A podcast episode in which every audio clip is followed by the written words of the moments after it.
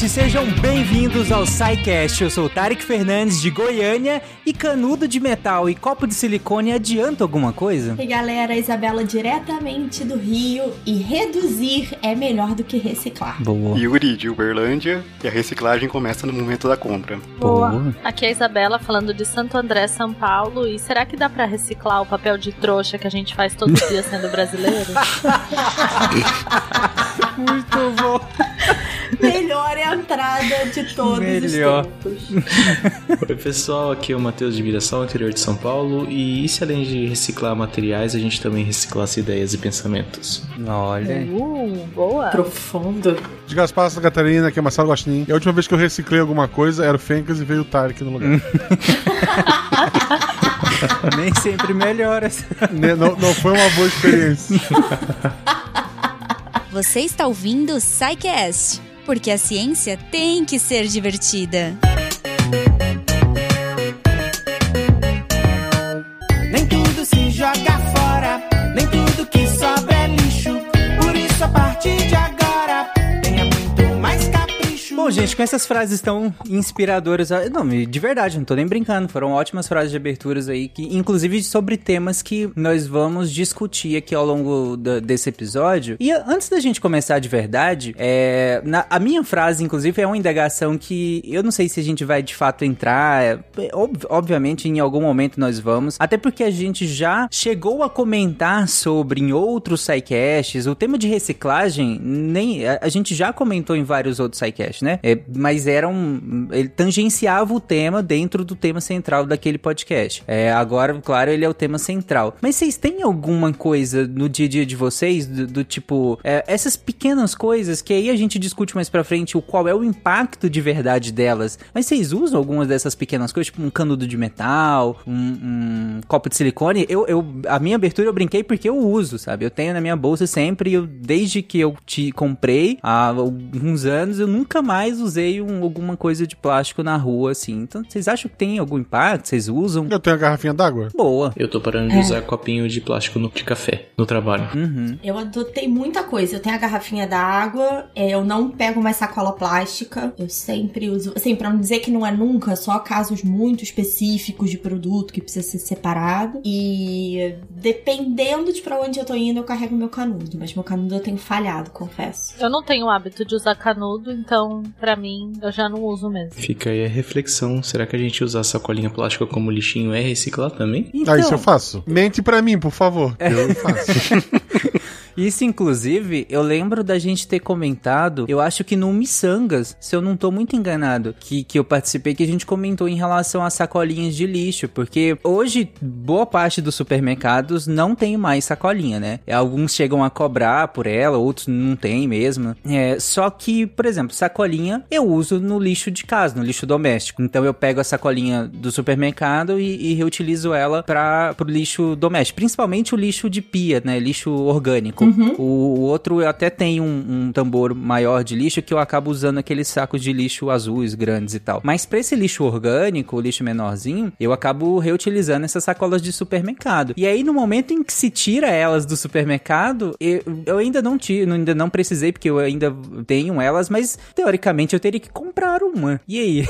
é isso eu não, não sei realmente assim se pro hábito do brasileiro que já é comum, cultural, reutilizar a sacola de supermercado pro lixo doméstico, se vale a pena retirar ela do supermercado. Mas quanto tempo que o seu mercado não entrega essa colinha? Eu também tô tentando entender. que aqui ele sempre entrega.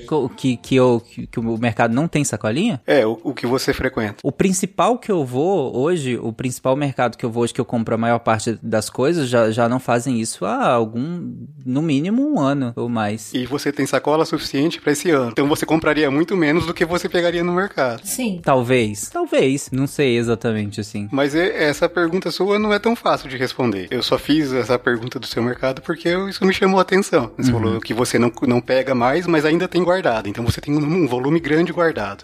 além de eu ter um, um, volume ainda, mas também porque às vezes nessas compras do dia a dia, uma padaria. Você acaba pegando sacolas um, em outros locais. É, uma coisa menor no mercado de, de bairro, aí sempre tem sacola. Então essas acabam suprindo essas necessidades, assim. Agora, aquele, aquele monte que vinha no supermercado mercado, geralmente, não, aí não tem mais, porque no mercado eu levo as sacolas mesmo, as recicláveis, né? Aquelas. Reciclável não. Retornáveis. É, retornáveis, isso. Aí eu pego direto ne- na- na- nessas sacolas, então não tem mais. Mas é uma coisa que eu, que eu sempre fiquei pensando, assim, Bom, se então algumas você di- coisas não, não, não eram. A questão cultural não teriam que mudar algum, algumas questões.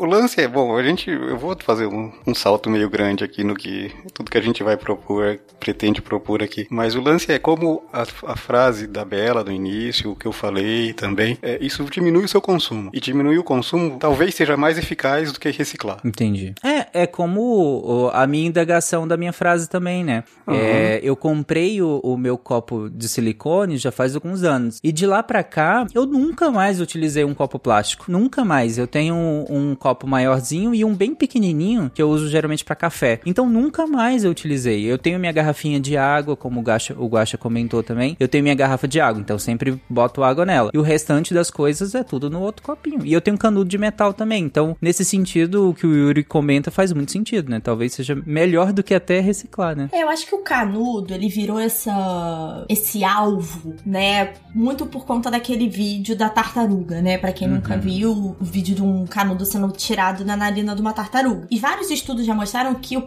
é, o principal lixo plástico que a gente vê nos oceanos não é canudo, né? Canudo virou uma bandeira. Um símbolo quase, né? né? É, aqui no Rio, no, acho que é o estado, não sei se é a cidade, mas acho que é o estado. Você não pode mais ter canudo de plástico, tá? Então, por exemplo, eu vou pra praia, eu vou caminhar com o Túlio, meu cachorro. É, é meio difícil eu caminhar com ele carregando um canudo de metal na mão. Mas se eu vou pra praia, todos os canudos são de papel que se decompõem com mais facilidade. Durante o consumo, então.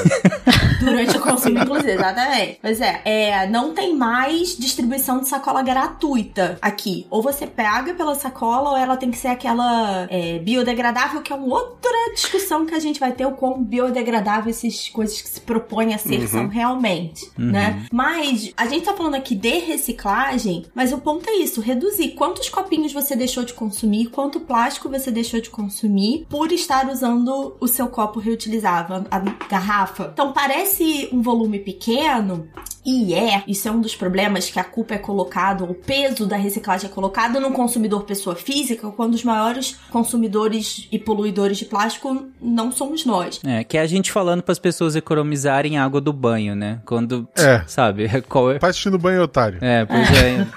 Mas assim, eu pelo menos, e aí eu acho que é parte até da discussão aqui, eu pelo menos me sinto fazendo a minha parte. É, causando menos impacto no planeta como um todo, né? Então, faz diferença. Eu penso da mesma forma, né? A gente diminuindo o consumo com esses carregando uma garrafa, deixando uma xícara no trabalho, né, para o café, que é o que eu faço, uma garrafinha de água o tempo inteiro comigo, que é, é, é pouco, é pouco, mas é, e é, mas é fácil de fazer e já é alguma sim, diferença. Sim. É aí que tá, né? É meio que custa quanto, sabe? É realmente pode ser que. E é aquela frase clássica também, né? Tipo, é pouco, mas se todo mundo fizesse um pouco, o impacto seria bem Exato. maior do que alguns só. Acho que também é uma forma de marcar posição, até como consumidor, sabe? Você dá um recado, porque você tá deixando de comprar. Pode ser que você tá deixando de comprar é, menos do que você poderia, mas de certa forma você não tá comprando um canudo ou, sei lá, uma, uma garrafa de água toda vez que você sai. E isso acho que tem um impacto positivo. Eu, eu sou a favor dessas pequenas mudanças, apesar de concordar com a Bela que a gente precisa fazer mudança em quem produz, né? E não no consumidor final somente. Fazendo um pouco o advogado do, do diabo, assim, é, embora eu brinquei ali com o negócio do banho e tal, de, é, a parte de todo mundo fazer o seu e se ver é, mudando alguma coisa é legal, mas a partir do momento que é proibido sacola plástica e não é mais, não é uma opção, ou sei lá, em vez de incentivar as pessoas a, a, a não pegar e tal, simplesmente proibir, ou proibir o canudo plástico, tu tá dando uma. Quem tá ganhando no fim é o mercado que não vai diminuir o preço do que ele tá te vendendo e tá te dando um serviço a menos. Total. Eu concordo, concordo com, esse, com essa visão também. Porque você passou a, ver- a comprar a sacola, né? A sacola no mercado. Você paga por ela separadamente. Antes você pagava embutido no preço da compra, agora você paga ela diretamente. Mas o que estava embutido não foi retirado, então você tá pagando ela duas vezes. E eu acho que tem até um pouco de uh, um greenwashzinho, né? Que, por exemplo, Total, aqui no né? Rio, Se você leva a sacola biodegradável, ela, ela pode ser oferecida de graça, né? Então aqui no Rio ela é verdinha e tal. Ela não é realmente biodegradável, né? Você se sente melhor, você dá aquele alto tapinha nas costas, mas você tá, na verdade, causando outra coisa, comprando uma sacola até mais cara. Então, tem outras consequências. Eu acho que a pauta foi pensada até para isso, né? Pra gente esclarecer qual é a diferença. Até agora a gente falou muito de reuso, né? O Tag perguntou: Poxa, faz sentido eu reusar a minha sacolinha? Faz. Porque é melhor do que se você estivesse jogando ela fora e comprado uma outra no lixo, pra usar de lixo especificamente. Mas isso não é reciclagem. Entendi.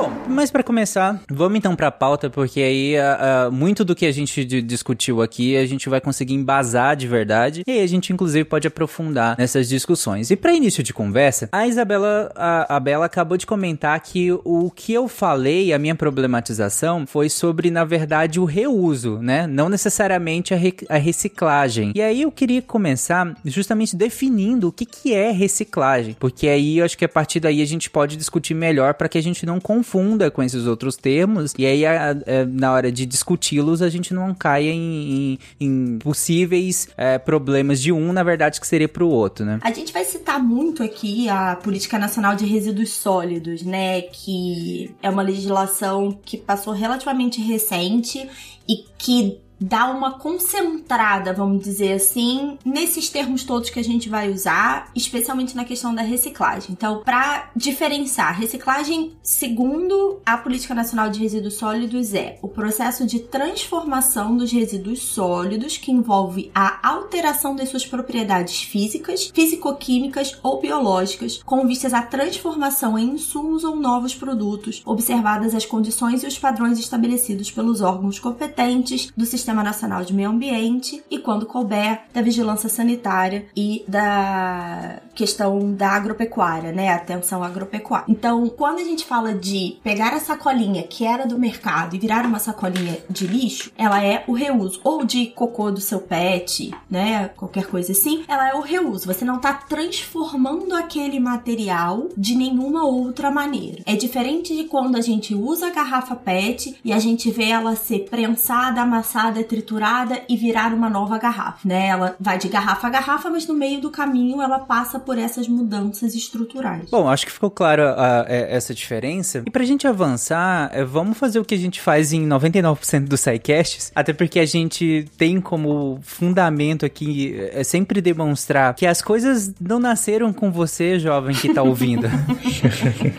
as coisas estão, às vezes, há muito mais tempo do que você imagina. É, a história, muitas vezes, não é 100%. A história muitas vezes é muito cíclica em algumas coisas. A gente acha que as coisas começaram essa semana, né? Mas não, não é. E para demonstrar que algumas coisas, algumas até sim, né? Mas no caso da reciclagem, e aí? Faz tempo que a gente discute isso? Ou é um assunto muito novo no sentido de que a gente começa a pensar em reciclar só a partir do momento que a gente começa a consumir do jeito que nós consumimos hoje? Ou sempre foi uma preocupação a partir do momento que a gente simplesmente consumiu algo da natureza? Natureza. Curiosamente, as duas opções, né? Parece que elas são contraditórias, mas não. É o debate da forma como a gente tem hoje, tudo que a gente falou até agora, de reduzir, que a gente falou de. Até o próprio tema, né? O fato da gente ter uma pauta de reciclagem é relativamente recente. Uhum. a gente vai falar ali, a gente tá falando mais ou menos ali da década de 60, 70, quando começa o um movimento ecológico mais forte. Mas a ideia, originalmente, ela é bem mais antiga. Então, se a gente pensar na guerra de independência, independência americana lá atrás, os patriotas, né, os chamados patriotas, derreteram, por exemplo, uma estátua do rei George para produzir projéteis e acabavam reciclando também papel por falta dessa matéria-prima. Então lá atrás já existia isso, mesmo que o conceito de estou reciclando para evitar extrair novos materiais não fosse o mesmo. Uhum. Aqui era mais por uma falta de oferta, né, por uma dificuldade de ter esses materiais do que outra coisa. Sim. Mas lá atrás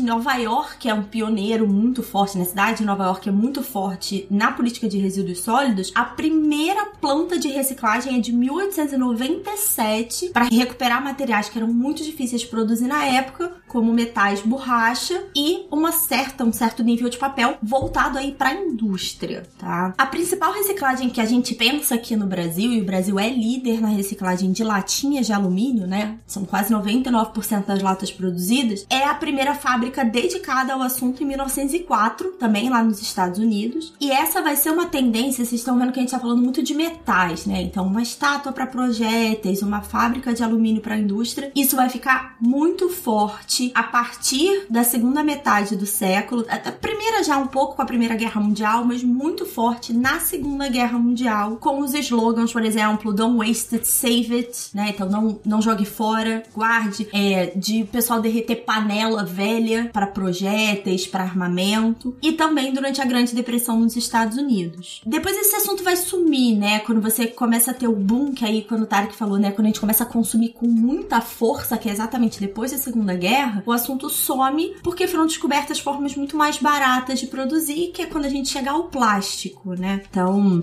aí eu acho que a gente passa um tempo ali consumindo muito forte até, como eu falei, chegar nos anos 1970, que a gente chega no símbolo das três setas em triângulo, que é o símbolo que se tornou o símbolo da reciclagem. Ele não foi, não nasceu para isso, tá? Ele foi inspirado na fita de Mobius, que é aquela fita que não tem lado, né? Eu não sei nem explicar, gente. Alguém me ajuda a explicar o que Como que é. assim?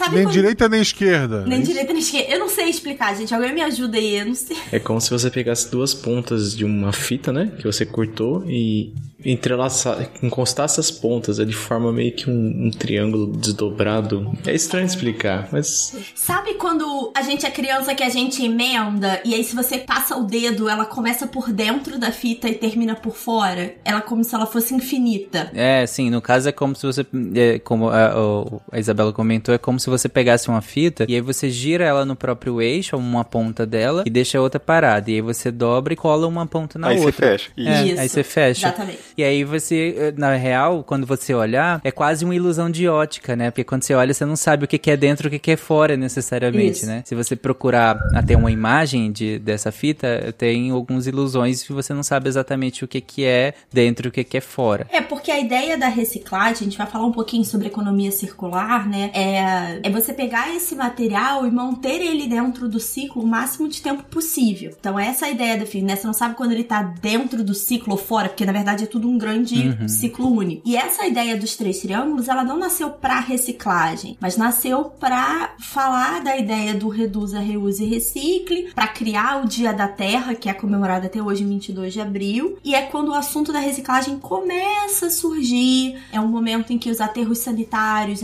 os primeiros aterros sanitários, começam a ficar cheios, começa a ter uma discussão, né? A Inglaterra se torna o primeiro país para ter uma coleta é, seletiva para reciclagem de vidro, mas ainda não era da forma como a gente conhece hoje, né? Que, por exemplo, nos Estados Unidos tem as, as latas de lixo coloridas, né? Para cada material. Aqui no Rio, por exemplo, você todo material reciclável você coloca num saco transparente cedido pela prefeitura que tem um dia de coleta específico. Essa noção para facilitar o processo do consumidor final nasce no Canadá em 1983. Então, você vai vendo que essa ideia vai maturando, né? A gente precisa pensar em reciclagem. A Inglaterra vem com essa ideia, mas ainda é muito difícil para o consumidor final, e ele vai sendo simplificado ao longo do tempo. E existe aí, a gente falou de greenwash, mas existe um problema que eh, é do século 20, que é a exportação de lixo. Então, conforme os países desenvolvidos começaram a ter dificuldade de processar esse material reciclável, porque infelizmente a reciclagem é um processo caro, custoso comparado muitas vezes ao uso de uma matéria virgem, começou a exportar, principalmente para a China e para países asiáticos, que era uma exportação legalizada. Os países aceitavam receber esses materiais para processarem isso. Era uma forma deles lucrarem com uma mão de obra mais barata, locais onde a lei ambiental já não era mais tão, não é até hoje, né, muito é, forte. Nem as trabalhistas, né? Exatamente. Só que em 2018 a China baniu a importação da maioria desses materiais, então passou a aceitar somente materiais com valor agregado mais alto e criou um gargalo enorme, porque muitas das cidades que tinham a proposta de reciclagem, eles não tinham plantas locais. Eles faziam a coleta seletiva e exportavam esse lixo. Então começou a acumular. E aí mesmo que o debate começa a entrar, porque esses países envolvidos precisaram tratar os seus próprios, seu próprio lixo e precisaram encontrar uma maneira mais rápida, mais barata e mais fácil de fazer. E aí você começa a desenvolver mais tecnologia. É bizarro, porque é, essa coisa de exportar lixo é uma problemática enorme, né? E, e é, é bem interessante o assunto, porque envolve muita questão do, do, das RI, né? Com a Bela, Uhum. sabe muito melhor. Mas é, é bem interessante. E a gente pensar, por exemplo, acho que todo mundo sabe, é conhecimento comum, que o nível de consumo dos norte-americanos é insano, né? É, é, é completamente insustentável ter a existência da população norte-americana. Porque, e só, só pra vocês entrarem no YouTube e ver, tem um monte, tem 50 milhões de canais de brasileiros que, que fazem canal no YouTube só de pegar lixo do- dos americanos, né? De, de mexer no lixo lá, porque tem. Os caras jogam um monte de chama dumpster diving. Sim, os caras jogam tudo no, no lixo, tipo, coisas ótimas, coisas muito boas, coisas funcionando perfeitamente. Mas surge novas edições, surge isso e aquilo, e como é, eles, o, o valor lá tá dentro do, do- pelo menos da média de, de, de consumo que a população pode ter, então lá é, é bizarro o nível de consumo, né? É, e isso é completamente insustentável. E aí você comentou, Bela, que ah, a partir do momento que esses países viram que, pô, não dá pra eu ficar jogando tudo pros outros países, né? Que coisa, não é mesmo? Que coisa, que, que, que, que insight legal esse, né? Que não existe jogar fora alguma coisa, né? Não, e eu acho que é muito out of sight, out of mind, né? Tipo, olha, não tá no meu, no meu jardim, não tá no meu país, isso não é problema meu. Porque muito. O que, que aconteceu com a China, né? A China recebia todos os tipos de plástico, a gente vai falar sobre isso. Só que alguns desses, desses tipos, eles não são recicláveis e eles irem para o meio ambiente é tóxico e é pior ainda se eles forem queimados, por exemplo. A partir do momento que sai dos Estados Unidos pra China, é, Taiwan, Singapura. Singapura não, mas Indonésia, vários desses países, Vietnã que recebiam isso, o que, que essas fábricas faziam? Reciclavam o que dava, ou que valia a pena financeiramente, e queimava o resto. Só que o ar que a gente respira não é o ar dos Estados Unidos, do Brasil. Isso tem um impacto global. Obviamente, as comunidades locais sofrem muito mais, e aí a gente tá falando de uma desigualdade não só social e econômica, mas também de saúde, porque existe uma toxicidade. É, não sei se nem vale a pena entrar aqui, mas se você faz um estudo, já foram feitos estudos, de onde você tem as fábricas de é, incineração de lixo nos Estados Unidos, majoritariamente comunidades pobres e negras. Por que será? Uhum, pois é. Então, é, começa-se a discutir isso muito mais a fundo. E eu acho que esse é o a grande pulo do gato dessa pauta. Não é só vamos parar de usar uma garrafinha de água, mas o que, que isso significa do começo ao final desse processo. Não só pra mim, pra você, para gerações futuras, pra Malu, que tem 9 anos, para pros netos. pro- Porque, cara, não sei se vocês sabem disso, todo o plástico que foi produzido no planeta ainda está no planeta. É Nada louco, se né? degradou. Menos de 50 anos. Né? O plástico não se degrada nesse sentido, ele quebra em pedaços cada vez menores, que são os microplásticos. E aí? Que é um problema que na real a gente nem sabe exatamente ainda qual é o Exato. A impacto. extensão. né? Isso aí. E aí você fala, ah, Isa, tem os que foram queimados. Aham. E todo, todo a química pra formar um plástico tá então no seu pulmão. Então, bem ou mal, esse plástico ainda está no, no planeta. Então, é pensar nesse processo todo que agora os países desenvolvidos estão sendo obrigados a pensar também. Tem o, o Futurama, né? O desenho. Tem, eles têm um episódio em que no passado, que é o nosso futuro, porque eles passam no futuro, né? É, eles reuniram todo o lixo do mundo numa grande bola e atiraram no espaço. e um dia essa bola voltou. E daí eles decidiram fazer uma outra bola de mesmo tamanho e jogar contra ela, dobrando o problema pra próxima geração quando essa bola vai voltar. E daí o, o final do episódio é realmente um personagem perguntando tá, mas quando essa bola voltar de, pra, pra Terra com o dobro do tamanho, o que a gente faz? A gente não vai estar aqui? É bem isso. Fácil.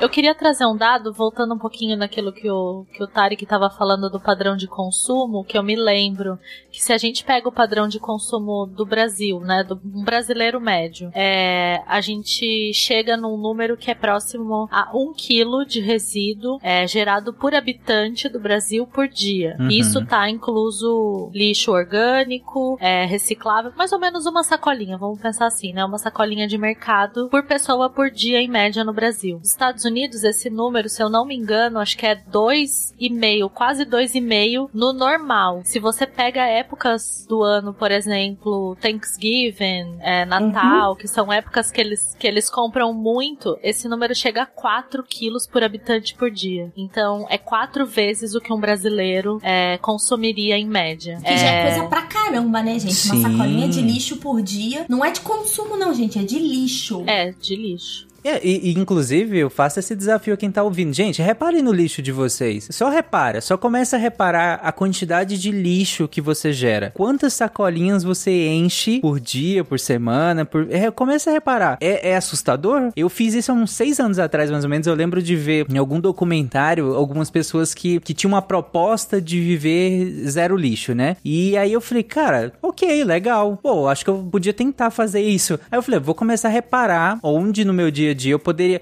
Eu achei impossível para mim. E, e, depois eu fiquei assustado. A quantidade de lixo que a gente gera no dia a dia. A quantidade de embalagens, a quantidade de, de pequenos em, embalagem de embalagem, plásticos, meta, enfim, tudo Ah. que a gente vai descartando no nosso dia a dia é muito louco isso. Quantas vezes você não vai, sei lá, você vai no, no shopping, sei lá, qualquer coisa que você vai comprar, uma sacolinha de, de compras, alguma coisinha. A hora que você chega em casa pra abrir, é a sacola, aí é o plástico que embalou o caderninho, aí é o- a embalagem de fora da, da caneta, e aí a hora que você olha, tipo, você comprou três coisas e tem cinco plásticos e papéis e embalagens lá pra você jogar fora, sem uso mais. Parece aquelas bonecas russas, né? Que você vai tirando. É, Uma matrioscazinha. Isso. Pra mim, o mais. O que me chama mais atenção é no mercado. Que é. Aqui no Rio tem muito, né? O pessoal tira o topo do coco pra você conseguir abrir em casa. E aí ele embrulha o coco num plástico filme. Meu amor, Meu você Deus. não precisa embrulhar o coco no plástico filme. O coco é a própria embalagem da água de coco. Tipo assim, por quê? Sabe? Ah. Aqui não tem muito, mas é, Estados Unidos tem muito e alguns países da Ásia tem muito. Uma banana embrulhada em plástico, sim. sabe? Eu já vi. Essa semana eu, eu fui comprar um brócolis orgânico por um acaso, assim. E eu falei, nossa, que maneiro! O, o que amarra o brócolis é um, um pedaço de folha, normalmente é um pedaço de plástico. Mas o brócolis orgânico, pra ser certificado, precisa vir numa embalagem plástica. Meu Deus! Sabe? Eu fiquei tipo, cara, eu não vou levar, porque eu tô aqui pra tentar diminuir o impacto, tô levando um saco plástico. De que, que adianta ser orgânico e não ter o plástico que amarra? Mas é muito. É, e parece que não é, mas é isso que a Isa falou. Soma tudo que você faz isso num dia, numa semana, num mês, num ano. É muito plástico. E esses plásticos de embalagem não são recicláveis. É, pior ainda, né? Posso trazer mais uma polêmica aí, porque a Bela falou? Tan, tan, tan. Existe a questão. Existe a questão também que alguns plásticos liberam químicos também, né? Quando aquecidos. E quem garante que não quando aquecidos, né? A questão do bisfenol A, de alguns outros compostos químicos, será que eles não passam para os alimentos, os materiais que estão em contato? Só um parênteses, eu detesto dessa terminologia químicos. São vários, são vários químicos. Porque parece que são os químicos, é isso? É porque parece sempre uma coisa ruim. Eu fico. Toda vez que, que alguém fala liberar química, eu penso, gente, tudo é químico. Isso que eu sou químico. Tenho licença Eu sei que é didático. É super didático, na verdade, né? Porque quando a gente fala isso, eu acho que a maioria das pessoas entendem o que, é que a gente quer dizer, né? Que é alguma coisa geralmente nociva. Eu, eu, por isso que eu abri realmente um parêntese aqui, porque é uma coisa pessoal, assim. Toda vez que tem química, eu fiz, gente. Então, mas- é pessoal, os químicos são nocivos. Continuamos a conversa agora. Um, mais um dado louco, gente. É, como eu falei, microplástico tá por aí, né? Tá na água que a gente bebe, tá no peixe que a gente come. É, um ser humano Tá no pode, ar. Tá no ar. É, é, a sua roupa, se a sua roupa é de poliéster, se você esbarrar nela ou sacudir ela, tem plástico no ar. Um ser humano pode chegar a consumir o equivalente a um cartão de crédito de plástico por ano. E isso fica no seu organismo. Seu organismo não é capaz de liberar. Eu não sei o quanto que é verdade, mas eu vi uma reportagem. Sabe a- as calças jeans que elas estão. que elas são rasgadas, são vendidas rasgadas rasgadas, que é mais fashion e tudo mais. Nesse processo eles fazem uma abrasão com, com vários tipos de materiais. E nessas abrasões, eles estão constatando que é emitido vários microplásticos pro, pro meio ambiente, assim, pro ar, pra água. Não duvido nada. Tudo é microplástico, gente. Esfoliante, esfoliante cosmético é microplástico. O seu pneu rodando na estrada libera micro, microplástico. É tudo. Tudo é microplástico. Bom, dentro do, do- dessa parte ainda de da reciclagem, a, a Bela tinha comentado sobre ciclo, né? Você tinha falado é, em algum momento da sua fala, você falou em relação a todo o ciclo. E eu queria que só que você explicasse o que, que é todo esse ciclo, quais são essas etapas que a gente pode falar da, da reciclagem. É, a primeira é a recuperação, né? Que é a coleta desse resíduo no que a gente chama de pós-uso, né? Ou pós-consumo. E vocês vão reparar que a gente fala muito em resíduo e menos em lixo, porque existe uma variedade enorme de resíduo, ser orgânico e inorgânico. Então, resíduo acho que é a palavra mais genérica, né? E aí o mais comum é coleta seletiva ou dirigida. Qual é a diferença? Seletiva é quando o caminhão passa na sua porta, dirigida é quando você vai deixar em algum lugar. E no Brasil a gente tem muita força de catadores de material, né? Não pelo lado positivo, mas por uma necessidade socioeconômica. E aí esse material é encaminhado para algum local onde ele passa por uma triagem para separar diferentes tipos ou cores. é, tem, a gente vai depois detalhar, né? Mas é muito comum a gente ver agora ONGs que recolhem tampinhas e aí pede para você separar por cor porque o material de cor uniforme tem mais valor. Isso aí é prensado em fardos. Então, até esse momento que ele é prensado, que acho que é o que a maior parte das pessoas conhece, é recuperação.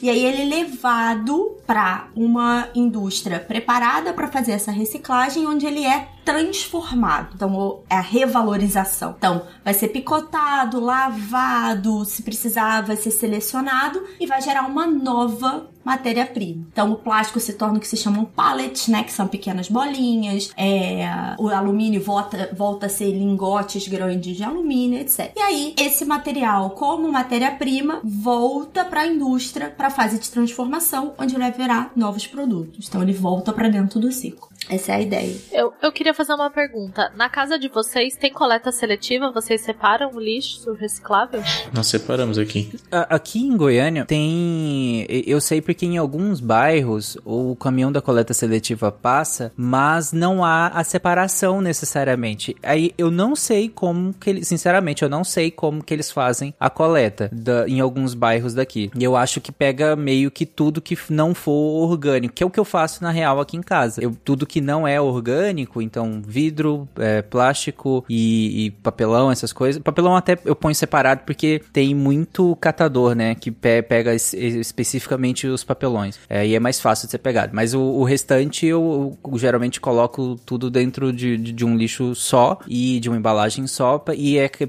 no caso, é pego pela coleta seletiva. Mas aí eu sinceramente não sei como isso é feito a, a nível da cidade inteira mesmo. Mas não tem uma separação certinha, assim. Aqui no Rio tem uma coisa engraçada, porque alguns bairros têm coleta seletiva. Eu me mudei três quadras de um bairro pro outro. Aqui onde eu tô já não tem, mas existem alguns caminhões privados que fazem acordo com os prédios e pedem pra separar. E aí o caminhão passa alguns dias e recolhe. Mas é tudo junto, é que nem o Tarek, é tudo que seria reciclável num lugar só, e aí vai lá pra uma usina de separação, alguma coisa assim. Aqui também é nesse sistema, no bairro que eu moro, não tem coleta seletiva. Alguns bairros tem. É, já morei. Eu já mudei muito, né? Então. já morei em outras cidades. muito, é ótimo. Eu, eu já mu- mudei muito. Ah, desculpa, É. eu ouvi, eu já morei muito. É, Não, ele falou morei. Falou morei. De qualquer forma, então eu já morei em muitas cidades, em diversos estados. É, eu já fui multado num condomínio porque eu não separava o lixo. Maravilhoso. né? Eu morava numa república, eu estava na graduação e isso aconteceu porque na cidade tinha coleta seletiva e a gente não fazia nada. Mas hoje aqui, né, onde eu moro, não tem não tem coleta seletiva. Que deveria ter, tá, gente? O Plano Nacional de Resíduos Sólidos diz que todas as cidades deveriam oferecer, mas não, né? Como diria a Isa, o papel de trouxa que a gente paga todo dia.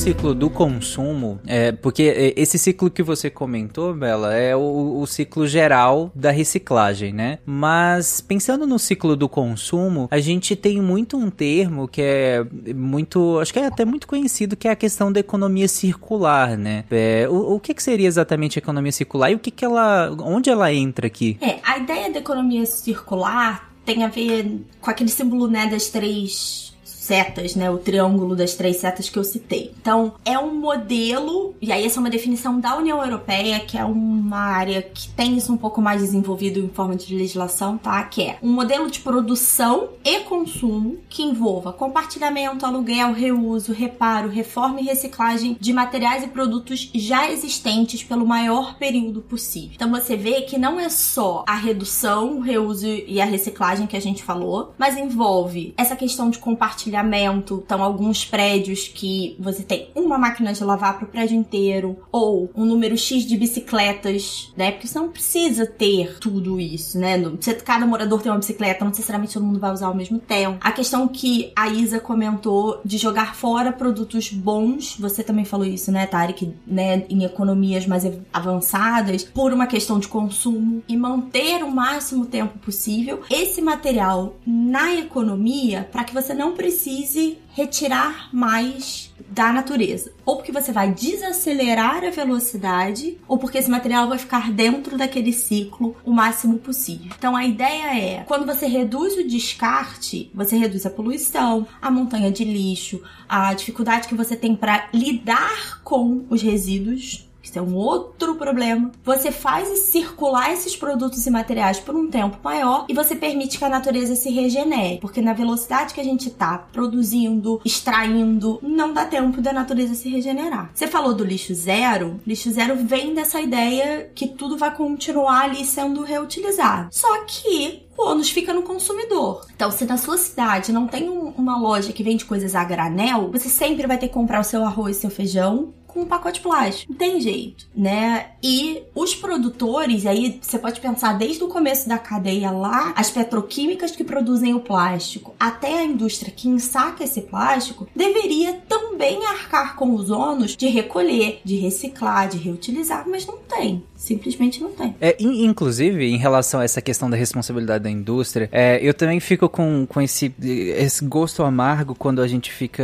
falando muito pro consumidor, né? Como o Guaxa brincou lá a questão do banho, porque é, quando a gente foca demais no consumidor, a gente vai deixando a indústria de lado, né? E eu vou dar um exemplo bem besta. Eu troquei de celular no final do ano passado. E a Amanda, minha companheira, trocou de celular no início desse ano. Os meus celulares antigos, quando eu tinha trocado pela pela penúltima vez, eu, eu, troquei de celular porque ele já tava, já não me servia tão, tão bem mais e pro meu dia a dia. E, e aí eu precisava, preciso muito utilizar celular fora de casa, então não, não troquei. E aí, só que ele ainda funcionava, ele ainda funcionava até bem tal, para algumas coisas. Então eu formatei o celular, baixei um aplicativo, inclusive quem quiser chama Alfred, é, e aí eu usava de câmera, câmera para casa, porque eu deixava para ver meus gatos, meus cachorros em casa e, e, e eu podia controlar várias câmeras, então eu deixava meu celular antigo em alguns cômodos e, e, eu conseguia controlar pelo meu celular de fora de casa e foi ótimo e tal. Já o meu último celular, ele inchou a bateria, ele era não tinha nem dois anos de, de uso mais ou menos, ele inchou a bateria e não funcionou mais nada, ele simplesmente parou de funcionar. Aí eu tive que trocar no final do ano passado e aí ele já não serviu mais. E o celular da Amanda foi a mesma coisa, ele simplesmente parou de funcionar e não funcionou mais de jeito nenhum. E aí ela teve que comprar um novo celular e o antigo foi pro lixo. Então foram dois pro lixo, dois celulares que poderiam ter sido reutilizados. Semana passada eu comprei uma câmera, porque a, o meu celular antigo que eu usava de câmera já não tá mais tão bom assim, por, porque já faz um bom tempo, mas eu ainda utilizo, só que eu preciso de, de uma câmera de verdade, porque eu preciso de colocar em outro cômodo agora. E aí eu tive que comprar, e eu fiquei pensando nisso, cara. Meus celulares antigos eu consigo utilizar. E o meu mais recente simplesmente parou e não funcionou mais, o meu e o da Amanda. E eu não consegui mais reutilizar. E eu tive que comprar uma coisa que eu poderia poderia ter o reutilizado a partir do meu aparelho antigo. É aí que eu, fico, eu penso também a culpa da indústria nisso, né? Que é a, a famigerada obsolescência programada e tudo mais, né? Uhum. Vou dar um exemplo ainda mais simples, Tarek. Quão fácil pra você foi encontrar um lugar pra você se desfazer da sua bateria? Não, na real ela tá aqui. Eu, eu falei lixo metafórico, mas eu não descartei ainda, porque eu fiquei. Onde eu descarto isso? Existe uma lei que diz que a empresa que produz é obrigada a receber de volta. Não recebe. Então, eu fui numa loja que vende pilha, eu falei, olha, vim trazer as pilhas. Aí a pessoa falou, a gente não recebe. Eu falei, ah, mas vocês têm que receber. Aí o menino olhou pro outro e falou, ah, tudo bem, me entrega aqui. Eu falei, não, não vou entregar porque você vai virar, vai jogar no comum.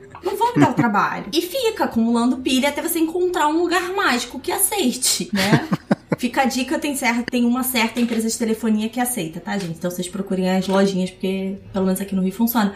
Mas é esse simples. Beleza, não consigo mais usar, eu vou me desfazer dela de uma maneira correta. Onde não tem. E assim, eu quero acreditar que as pilhas que eu jogo naquele lugar estão sendo tratadas, né? Mas eu não tenho como ter certeza. Sim, porque se for pra jogar fora, eu jogo, né? É, se for pra jogar fora, eu jogo eu, obrigado. Aqui tem um. No, no shopping tem um lugar destinado a esse tipo de, de lixo. Mas eu sempre fico na dúvida: será que isso vai pra onde tem que ir? Uhum. Tem uma questão aí que eu até queria fazer uma. uma trazer, retomar um ponto. Essa legislação é a própria Política Nacional de Resíduos Sólidos. E a Política Nacional, ela é de 2010, né? Tem 22 anos. Não, 22 não. 12 desculpa, anos. 12 anos. A pessoa tá bem doida. E aí, esses 12 anos parece bastante tempo, mas ao longo do, do que foi pensado, né, o pós-política, após a, a promulgação dessa lei, é, fo- foram, foram feitos alguns passos, né? A gente teve avanços, ainda que sejam passinhos é, pequenininhos, mas tivemos avanços, né? Então, uma das, uma das é, dos instrumentos da política nacional de resíduos sólidos é a logística reversa. Então, essa questão das pilhas e baterias, é, pneus, é, é, embalagens de agrotóxicos, é, baterias, né? Não só bateria assim de celular, mas bateria de veículo. Todos esses materiais, eles precisam, é obrigatório por lei. A política nacional, ela exige que a pessoa que, que a pessoa jurídica, no caso, né, a empresa que é a produtora desse resíduo, ela dê cabo desse resíduo no final, ela se responsabilize.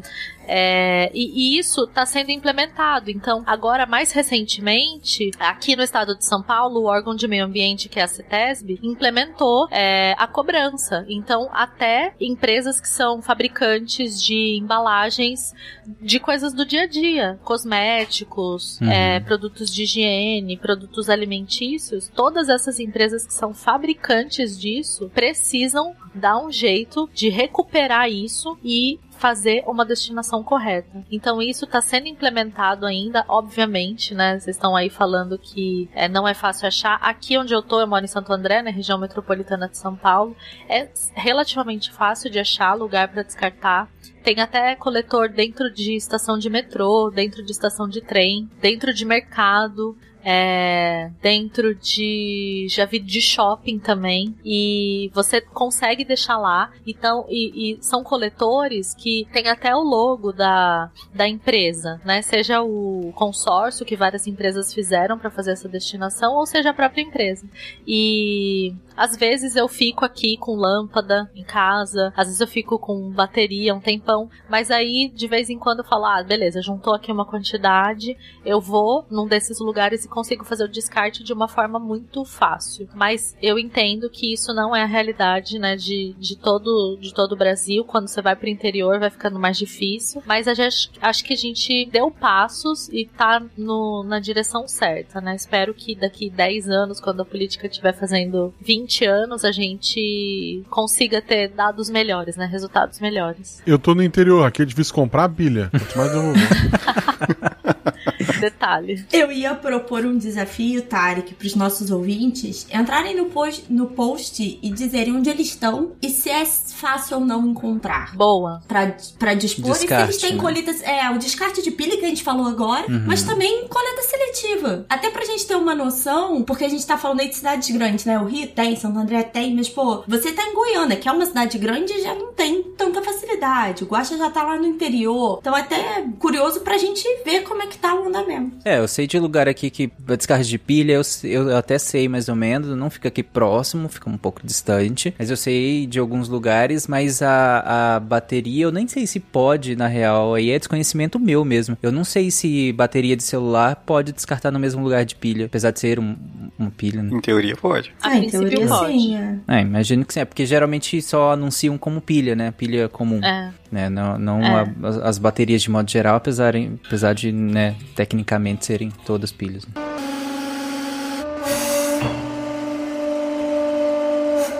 Bom, agora que a gente entendeu mais ou menos a definição, é, quais são esses processos, esses ciclos, né, que a gente tem de, de reciclagem e até da, da questão do consumo quando a gente fala da economia circular, pra gente entender a dimensão não só do problema, mas do que a gente está propondo enquanto solução, o que que no Brasil a gente tem e no mundo também, né, que a gente vai, pode colocar em contraste até pra gente saber se que, o que, que a gente faz no Brasil tá bom, não tá, é pouco, é muito. O que, que a gente tem de números de reciclagem no Brasil, gente, e no mundo? Então, vamos lá, acho que eu já dei um mini spoiler aí, né? O Brasil é líder mundial na, na reciclagem de alumínio. Falei 99%, mas o dado oficial é 97% O que é das muito, latas né? produzidas É em muito. 2020. É muita coisa. É... E aí, de novo, né? Seria. É um número maravilhoso, parabéns, Brasil. Mas isso acontece porque de todos os materiais recicláveis, ele é o mais caro para ser revendido. E aí você vai ter muita gente que Uhum. depende da renda, né? De catadores, etc. para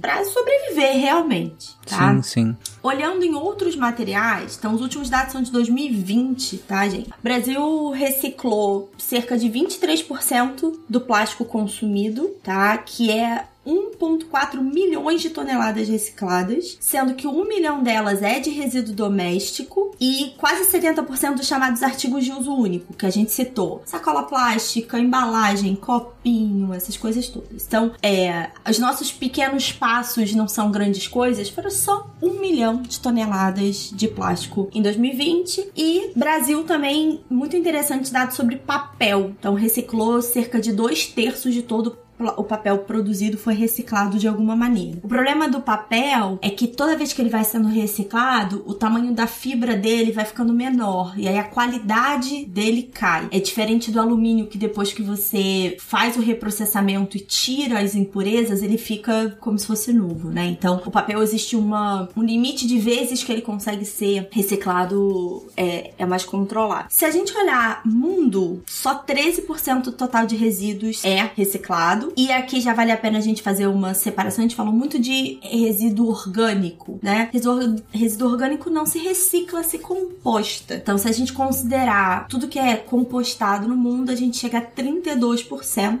E aí a tristeza é, os outros quase 70% ficam principalmente em aterros a céu aberto, que é a pior forma da gente tratar esses resíduos, né? Então acho que aí o pessoal consegue falar até melhor do que eu. A decomposição é pior, a gente tem liberação de metano, você tem é, questão com solo, com lençol freático, então assim, é horroroso. E aí eu quis trazer alguns números, Tarek, porque eu gosto muito de reciclagem. É, é, o ouvinte pode estar falando, o que, que a Isa está fazendo nesta pauta? Eu amo estudar esse assunto, por isso que eu estou nesta pauta. Eu fui listar, fui buscar os países com maior taxa de reciclagem, tá? O primeiro do mundo seria a Alemanha com 66%, seguido aí por Singapura com 60%, País de Gales com 60%, Coreia do Sul 59% e Austrália... Austrália não, desculpa, Áustria com 55%. Ali do lado, né? É, desculpa, gente.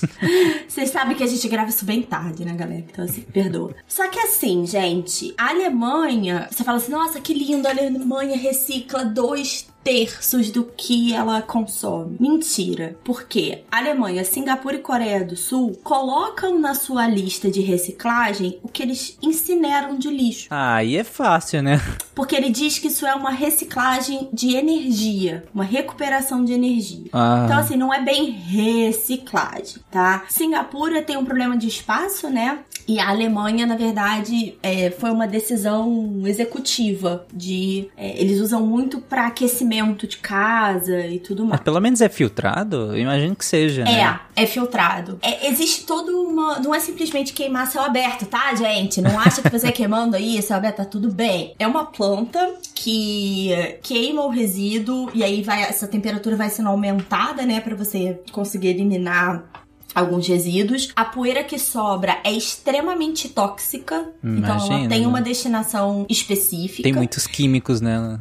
Tem muitos químicos, porque o que sobra, é assim, imagina, gente, o que não consegue ser queimado a mil graus, sabe? Tipo assim. E existe uma série de filtros e processos químicos pra recuperar. Então, seja é, vapor de água, é, uma parte desse vapor é transformado direto em energia. Então, assim, dizem que, porque é mais uma das coisas que a gente não é capaz de, né, conferir, que tá tudo muito abaixo dos limites considerados seguros, mas sempre tem ali um chumbinho, um mercúrio, né, sendo liberado no ar. Uhum. Então, é difícil porque cada país tem a sua forma de calcular. Então, a Alemanha fala que ela recupera dois terços, e você não pode falar muita coisa, né? Mas é uma indústria gigantesca. A gente tá falando aí 200 bilhões de dólares por ano na indústria mundial de recuperação e reciclagem de materiais. Então, é se torna interessante se você tiver uma disposição política, né? Se torna interessante economicamente se você tiver uma disposição política pra isso. E disposição política vem por questões econômicas, mas também vem por pressão popular, né? É, a Alemanha tem um pouco disso, né? Da, é, deles tentarem limpar, entre aspas, aí o país. Então, eles tiveram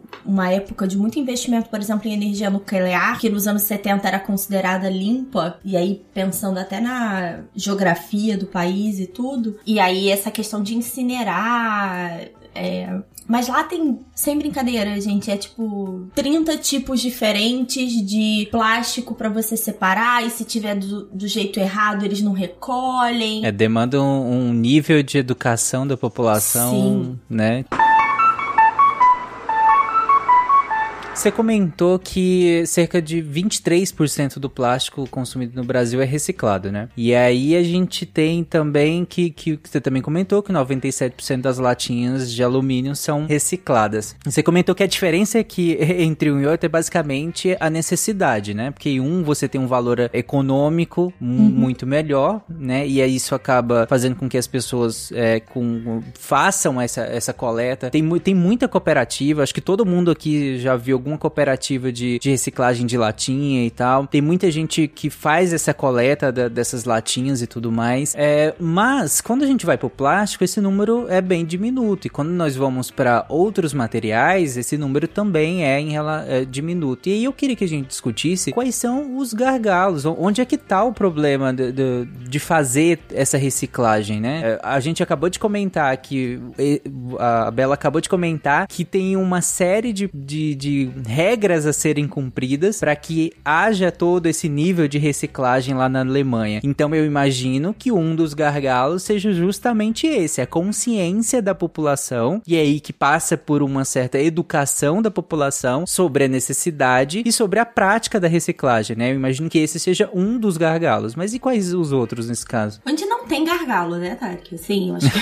parece aqui que a gente, a gente começou com a parte mais nefasta, a gente vai melhorar no final, gente, eu juro. É, acho que uma coisa é custo. Então você citou, né? Porque é muito mais alumínio do que plástico. Porque produzir plástico ainda é extremamente barato. Pela matéria-prima e pela falta realmente de você ter uma, vamos dizer assim, uma mão pesada sobre a indústria petroquímica, tá? É, é muito barato você produzir esse plástico. Então, para alguns materiais, a reciclagem chega a ser cinco vezes mais custosa do que jogar tudo num aterro. É, e às vezes mais custosa até de você usar essa matéria-prima virgem, tá? Então, acho que esse é o problema número um. A questão da falta de educação tem também a falta de conhecimento geral. Então, quando foi criado, foram, foram criadas, né, os símbolos, os tipos de plástico, todo mundo olha e fala: olha, tem essa setinha aqui, então é reciclável. Mentira. Todo tipo de plástico é reciclável. Então tem isso. Não sei se vocês sabem, você aí, ouvinte, sabia que se você botar a sua garrafa com bebida dentro para reciclar,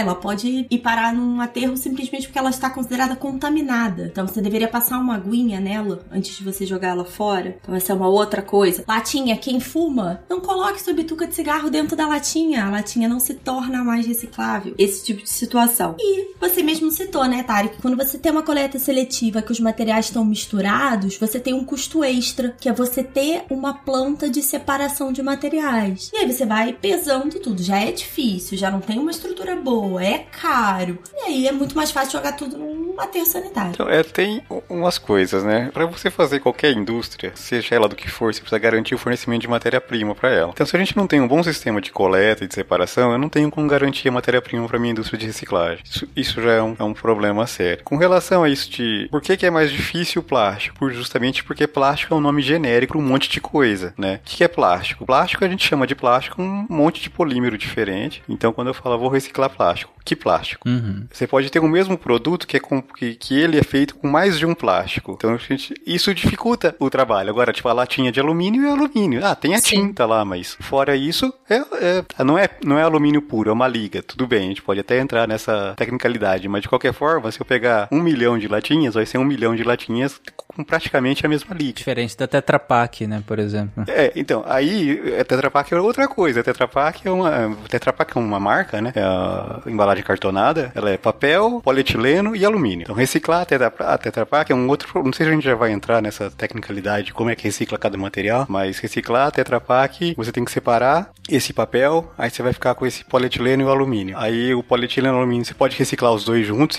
dar algumas finalidades. Você vai fazer um objeto desse, desse compósito, tipo telha, que é mu- muito. é, você encontra na mídia várias notícias de reciclagem de embalagem Tetra Pak para fabricação de telha, né? Que seria. Teria algumas vantagens com relação ao calor, com essas telhas de. que é ondulada.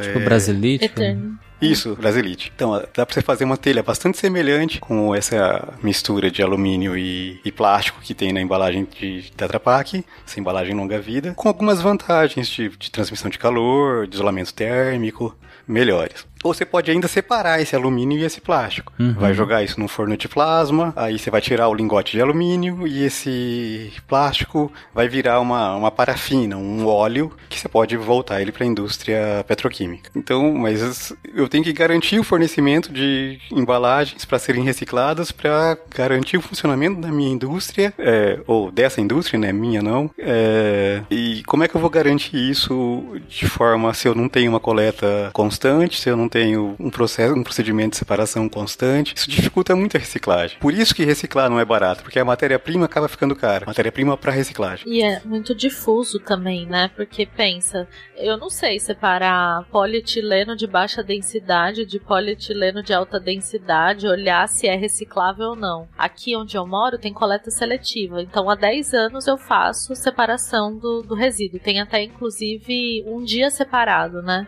O lixeiro normal, né, digamos assim, o resíduo comum, ele passa aqui onde eu moro, segunda, quarta e sexta, e o reciclável é no sábado. Então não tem nem perigo de confundir. Mas o que que eu faço aqui? Eu coloco tudo que eu acho que é reciclável dentro da, da sacolinha e isso vai é, vai para cooperativa. Lá na separação, as pessoas têm treinamento para entender, ah, isso aqui é reciclável, isso aqui não é. Mas ainda que a gente esteja falando de, sei lá, uma região metropolitana ou cidades muito grandes, o quanto que a gente tem que juntar de cada um dos tipos de plástico para ser uma quantidade significativa para mandar para uma indústria para ser viável mesmo, o gasto de energia para fazer a, recicla a reciclagem disso. Então, são, são vários fatores que a gente tem que, tem que levar em consideração. Porque como a gente teve muito desenvolvimento da indústria de plástico, é, quase tudo que a gente tem hoje é plástico, mas não é o mesmo tipo, né? Que é isso que o Yuri estava falando. Existem vários tipos de plásticos dentro da categoria,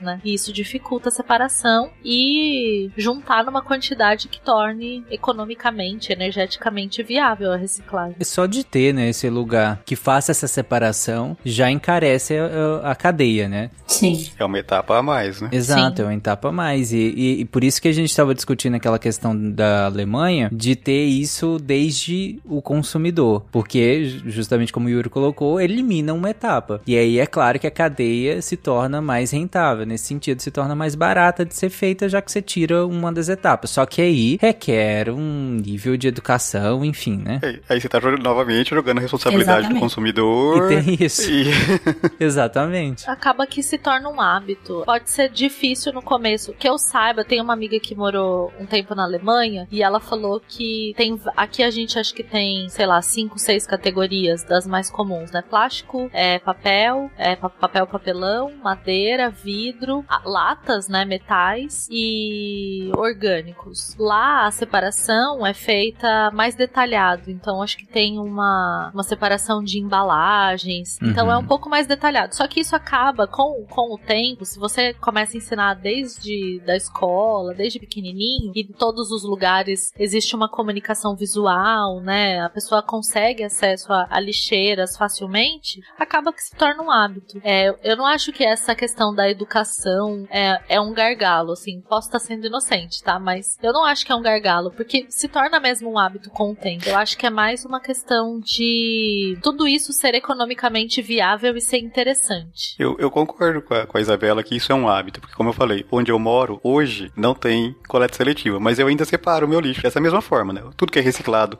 separado do que não Depois que tomou multa do condomínio, nunca mais jogou tudo junto, hein? é. Justamente, depois de eu tomar uma multa do condomínio há quase 20 anos atrás, eu nunca mais fiz isso, independente de onde eu estivesse morando. É, mas de novo, sempre fica aquele amargo do tipo, de novo a gente tá discutindo a ponta, né? De novo, Sim. a ponta tem que ser. Ainda que seja um hábito, e de fato é. A gente tem. Aqui todo mundo nessa gravação tem vários hábitos aí dentro do tema que nós estamos falando hoje, mesmo com a consciência de que a gente, a gente sabe que a, a responsabilidade, na verdade, deveria ser muito mais lá da indústria, lá no início, do que da ponta, necessariamente. Num não anula a outro, porém, é, o foco tá sempre na ponta, né? Gente, tem uma tabela periódica nessa pauta. Parabéns pra nós. Desculpa. não, não tô, não. tô- não, foi, não fui irônica, não. Tipo Isso assim. é coisa do Yuri e do Matheus aí. Desculpa. É, Como já ficou claro, os químicos são nocivos, né? exatamente.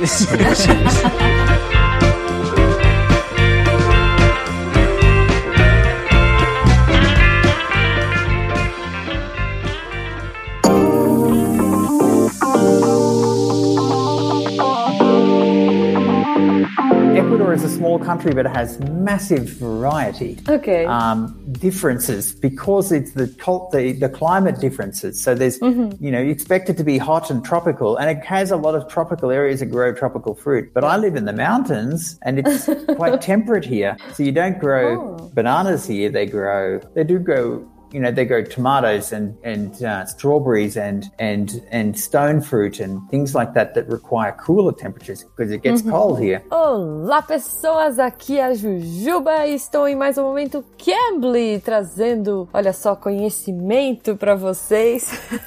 Hoje eu comecei com o Michael. Gente, o Michael foi um professor tão incrível que rendeu várias conversas legais. E uma curiosidade, olha só. A gente tava conversando sobre comida, né? Ele tava me falando sobre a comida que ele come na Austrália, porque ele originalmente é da Austrália, mas atualmente ele mora no Equador. E aí ele tava me falando um pouco das frutas, das coisas que crescem lá, da, da parte mais tropical. Ele mora numa montanha, então tem morangos, tem coisas, né, assim, que crescem em áreas mais frias. E aí ele me falou essa curiosidade da stone fruit. E eu fiquei na hora, ah, aquela cara de, ah, claro, entendi. Mas depois eu fui pesquisar. Eu podia ter perguntado na hora, né, gente? Mas não perguntei. Então depois fui pesquisar o que, que era o raio da stone fruit. E aí eu descobri que são aquelas frutas que geralmente tem um, um caroço bem duro dentro. Eles chamam até de drupa em português. Eu nunca tinha ouvido falar, gente. Eu estou trazendo momento conhecimento. Se vocês conhecem, parabéns, eu não conhecia. Eu descobri que, que a gente chama de drupa, que é essa fruta carnosa que tem uma semente dentro só e é mais durinha. Então ele poderia estar falando, sei lá, de pêssego ou ameixa, até cereja, damasco. Não sei o que ele quis dizer com stone fruit, mas eu saí dessa aula aprendendo uma coisa nova, tanto em inglês quanto em português. E se você, ouvinte, também não sabia da drupa, da stone fruit, ou não sabe alguma coisa em inglês e quer aprender com esses professores fantásticos, gente, é isso, Cambly. O Cambly tá aí pra isso, pra conectar você a um tutor impressionante que vai te ensinar uma coisa nova todos os dias. Com certeza eu aprendo muita coisa com eles. Obrigada, Michael, pela Stone Fruit. E hoje, ouvintes, vocês têm aí um super desconto. Você vai entrar no site do Cambly, C-A-M-B-L-Y.com, vai usar o nosso código que é aula SciCast ou vai clicar no link que tá aí no post, que também é um jeito mais fácil de fazer.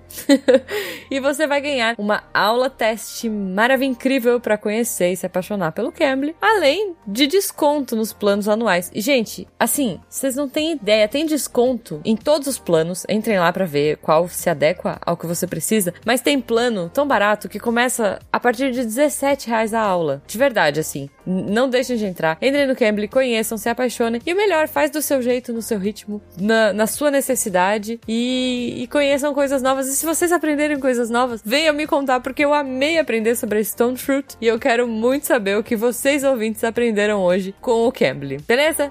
Então um beijo pra vocês e até semana que vem.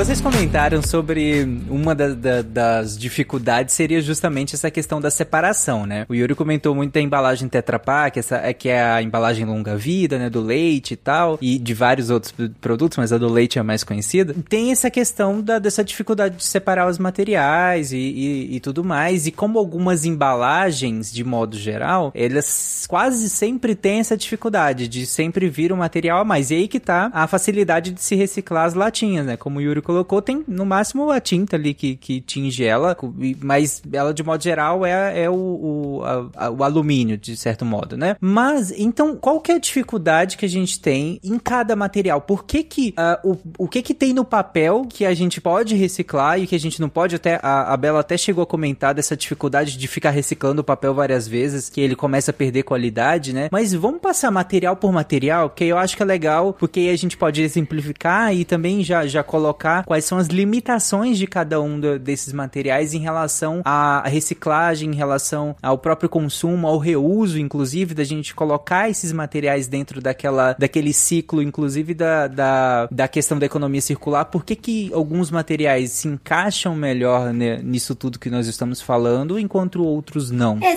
você falou aí de papel, a reciclagem de papel, acho que todo mundo fez uma oficina de reciclagem de papel na escola, lembra? Que picava uhum. o jornal, Olha, é bem isso, tá? A reciclagem de papel é bem essa. E aí, o principal gargalo é logístico, porque existe uma economia financeira também. Então, assim, reciclar uma tonelada de papel salva 15 árvores, economiza 98 mil litros d'água, reduz a poluição em 73% e economiza entre 50% e 80% de energia. Então, assim, hum. economicamente e ambientalmente, claramente, fazer isso é interessante. Então, o problema tem a ver com essa qualidade da fibra. Então, alguns produtos precisam de fibras mais longas, e aqui no Brasil a gente usa muito pinheiro, tá? É, para fibras mais curtas a gente usa eucalipto. E normalmente você precisa misturar esse papel reciclado com fibras novas. Então não dá para ser zero a zero, tá? O Brasil é um dos maiores países produtores, se não o maior país produtor de celulose, tá? É, as empresas de celulose são 1% do PIB nacional. Parece pouco, mas se você pensar. É muito né? É muita coisa, mas ainda assim a reciclagem aqui é baixa. É muito porque um, uma grande parte disso é de embalagem. Então a gente falou aí de embalagem plástica, tem muita embalagem de papel. E aí vai pro lixo comum e acaba no, nos aterros. Então o grande problema do plástico tá em você conseguir recuperar essa matéria-prima. E aí, de novo, essa logística reversa. Eu acho que existe até uma coisa de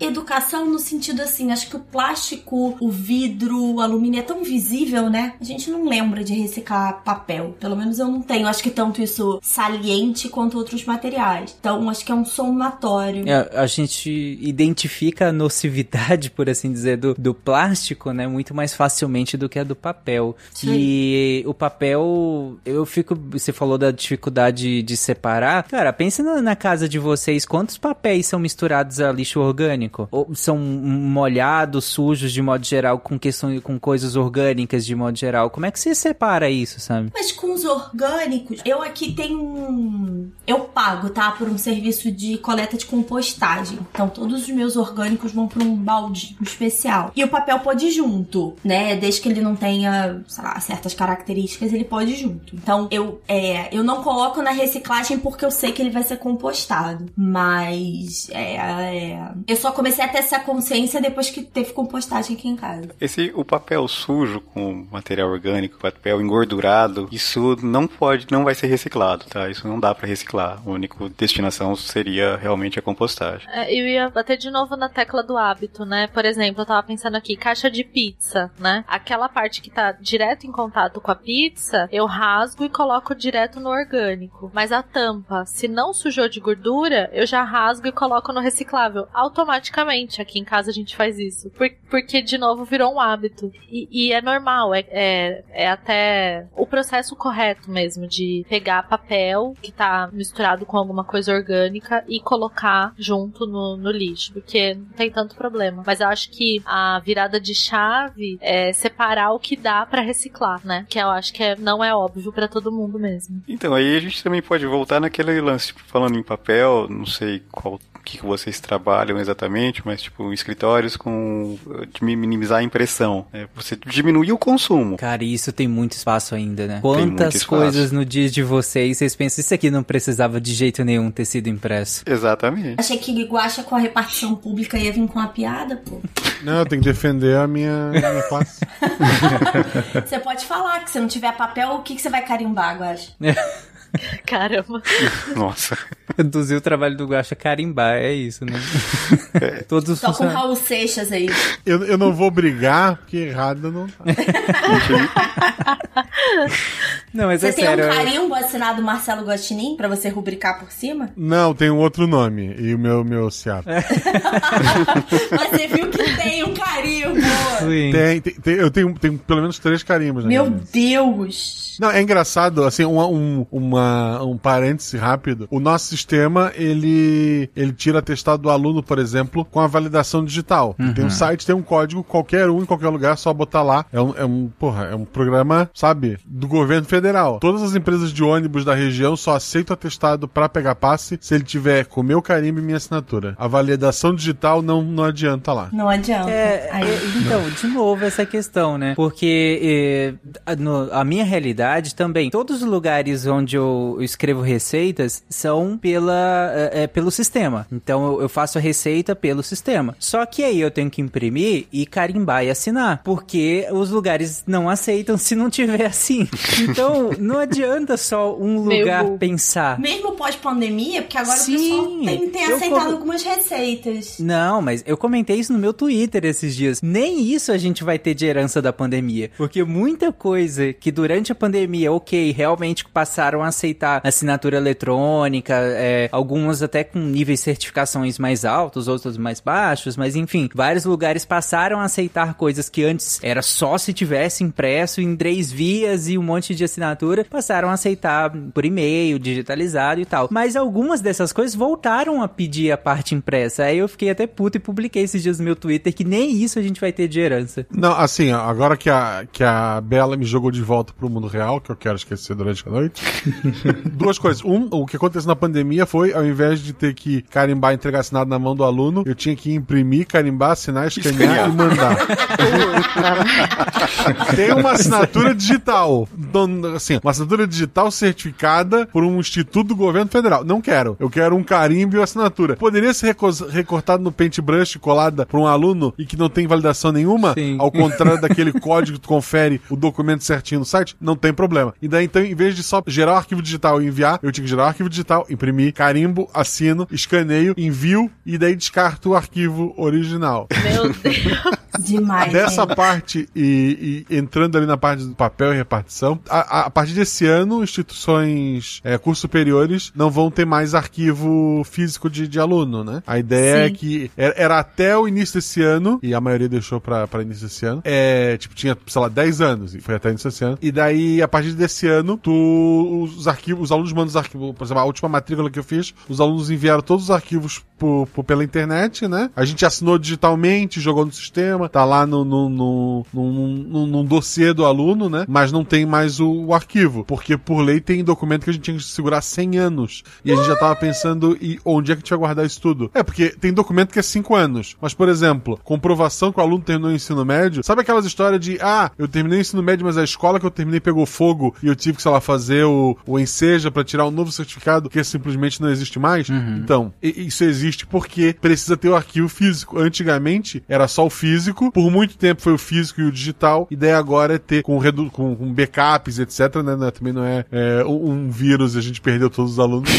mas de, de, uma maneira consciente está se eliminando o papel, pelo menos, do serviço público, é, em especial, sim. que é a parte que eu trabalho, é das instituições superiores, né? Sim, sim. É, tem um, todo um esforço, até o órgão de meio ambiente daqui do estado de São Paulo, que é a CETESB, desde 2017, se eu não me engano, eles aboliram. Antes, qualquer processo que você ia dar entrada, licenciamento, é, qualquer documento que você precisava fazer, você tinha que imprimir, fosse uma folha, fosse 100, 200, tinha que imprimir, levar lá, e tinha a pessoa do carimbo, toda aquela coisa de processo old school, né? Uhum. Mas desde 2017, você não chega com nenhum papel em nenhuma agência da CETESB. Tudo foi digitalizado, todos os processos é, passados foram digitalizados. Não sei se todos, tá? Mas os mais recentes eu tenho certeza que sim. É, e todos os processos. Você vai dar entrada numa licença ou qualquer documento, você faz isso através do sistema, depois você entra lá num sistema que chama e-ambiente, sobe todos os documentos e não existe mais processo físico dentro do, dentro do órgão. Coerência, né? É, não. Coerência. O meio ambiente fazendo você imprimir 200 páginas é...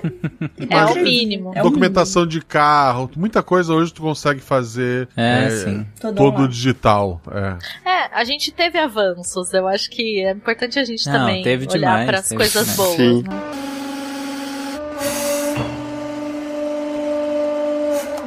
Eu vou perguntar pros químicos, que aí é a parte que eu entendo menos, tá, gente? Os químicos que são o problema do mundo. Os químicos do problema Isso. do mundo dessa pauta. Tadinho dos químicos dessa pauta, nós amamos vocês. Abaixo os químicos. É... Beijo, Ramon. Porque. É, e até aqui, tomando um espaço do Tarek mal aí, Tarek, eu, eu moro perto de uma praça cervejeira, né? Bem conhecida cervejeira. E eu sempre vejo as garrafas de vidro. É, eu sempre. A gente sempre escutou que vidro era reciclável, mas eu acho que é uma das menos reciclados. Tem algum motivo específico do material, quimicamente falando? Como assim? Não, porque assim, existe alguma dificuldade específica de reciclar vidro? Ou é, é, é muito barato, muito simples? Porque assim, tirando os é. cascos, né, que o pessoal que, que a indústria cervejeira reusa, as long necks acho que vão todas pro lixo. É, eu aproveito, vou aproveitar a, a indagação da, da, Isabela até pra, pra, justamente fazer coro a ela em relação a isso, porque eu tenho também essa dúvida às vezes quando eu vou comprar alguma coisa. É, tem a opção, principalmente é, uma que eu comprei hoje, suco de uva integral. Tem a opção de, de, de caixinha e tem a opção de garrafa, é, de um litro e meio, dois litros às vezes. Aí eu sempre, eu, eu prefiro esteticamente, até pra, pra guardar guardar e tudo mais, eu, é, eu prefiro a de, a de, vidro. Mas aí eu sempre fico, e aí, será que o que, que é pior? É,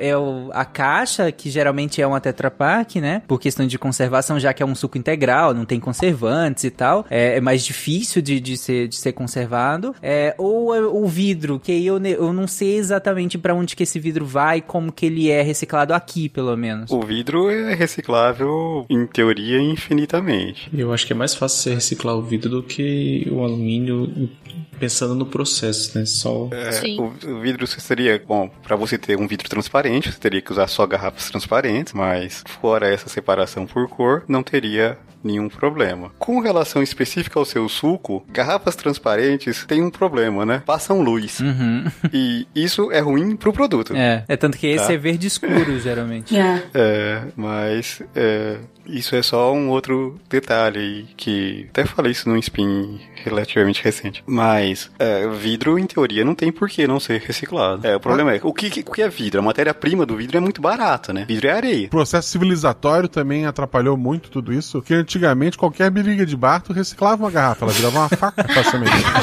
Meu Deus, cara. Isso não é reciclagem, Isso é Guaxa, é reuso. reuso. Não, não, não, olha só, eu tô transformando uma- um objeto que guarda líquido num objeto que tira líquido das pessoas. Gente, não façam esse reuso.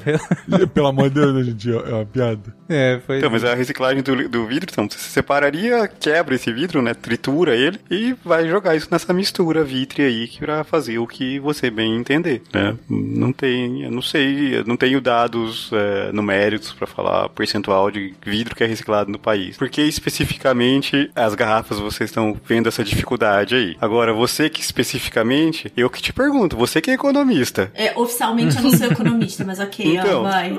você é a menina do dinheiro, me diz aí por que que isso não é viável. A, a Menina, menina menina, do eu, dinheiro. economista não sou não, vai.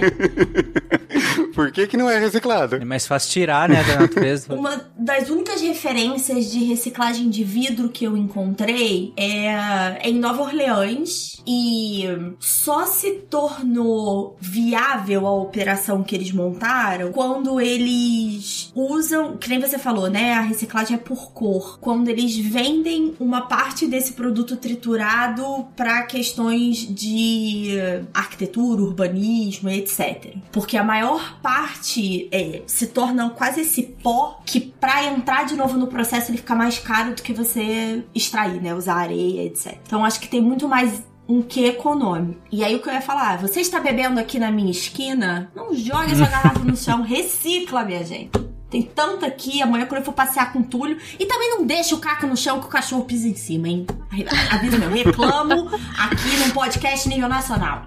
Essa é uma preocupação, inclusive, gente, é sério, com questões de, de vidro em casa. Eu lembro também que eu, eu li isso faz muito tempo. Acho que a gente já até já comentou em algum sidecast sobre essa questão. Em casa, por exemplo, a orientação que eu recebi foi sempre identificar. Então, hoje, se eu sempre que quebra alguma coisa de vidro aqui, a gente separa numa caixa de, de papelão e identifica, falando que é, que é vidro quebrado. Porque, mesmo que seja em coleta seletiva, tem alguém que coleta, né? E aí, e muitos lugares, como a gente já comentou, nem, nem, nem tem coleta seletiva. Então, se você simplesmente joga aquele vidro quebrado junto com outro lixo, pode ser que no momento que, da manipulação, em algum momento dessa cadeia, alguém se machuque com isso, inclusive um animal ou um ser humano, né? Também pode se machucar né, nesse momento. Então, de- eu lembro que eu nunca tinha parado pra pensar nisso. Há alguns anos atrás, a primeira vez que eu li sobre isso, eu falei, caraca, é verdade. E desde então, pela,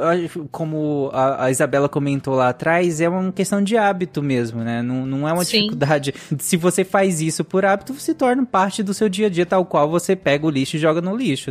É, é normal é, separar. Que quebrou, guarda separado e identifica. Eu não sei se essa é a melhor instrução, pelo que eu li, era a melhor instrução. Eu faço isso já há muitos anos e eu nem sei se é realmente a melhor, mas. A orientação é essa mesmo, separar e identificar. É, eu já vi algumas pessoas falando pra colocar, se for possível, né? Dependendo do tamanho do vidro, não dá, mas se for possível, dentro de uma garrafa PET fechada, é, ou dentro de uma caixa de papelão. Aqui em casa eu sempre embrulho é, em folha de revista, sempre pego uma folha de papel qualquer de revista, embrulho, eu passo uma fita crepe e ainda escrevo em cima, vidro, cuidado, porque é, é isso, a gente nunca sabe quem é que vai abrir, até em teoria aqui o meu, o meu, meu reciclável vai pra cooperativa, mas eu não sei se do que eu coloco aqui no coletor até ele chegar na cooperativa, se outra pessoa vai, vai tentar mexer. Então, é, esse é o, o, o recomendado mesmo pra proteger a pessoa que pode estar entrando em contato com aquele vidro sem saber, né? Se cortar sem nem saber. É, igual amassar a latinha também, né? Pra jogar na, no lixo também. Por falar em latinha, então, acho que o próximo material que a gente pode citar, e que a gente já até comentou muito, é a questão do metal. E como que se dá a reciclagem de, de metais a- pra além do que a gente já comentou? É, até porque é, é um só metal? A gente fala metal assim e é metal. Metal também é um nome genérico, né? A gente chama de metal todos os metais.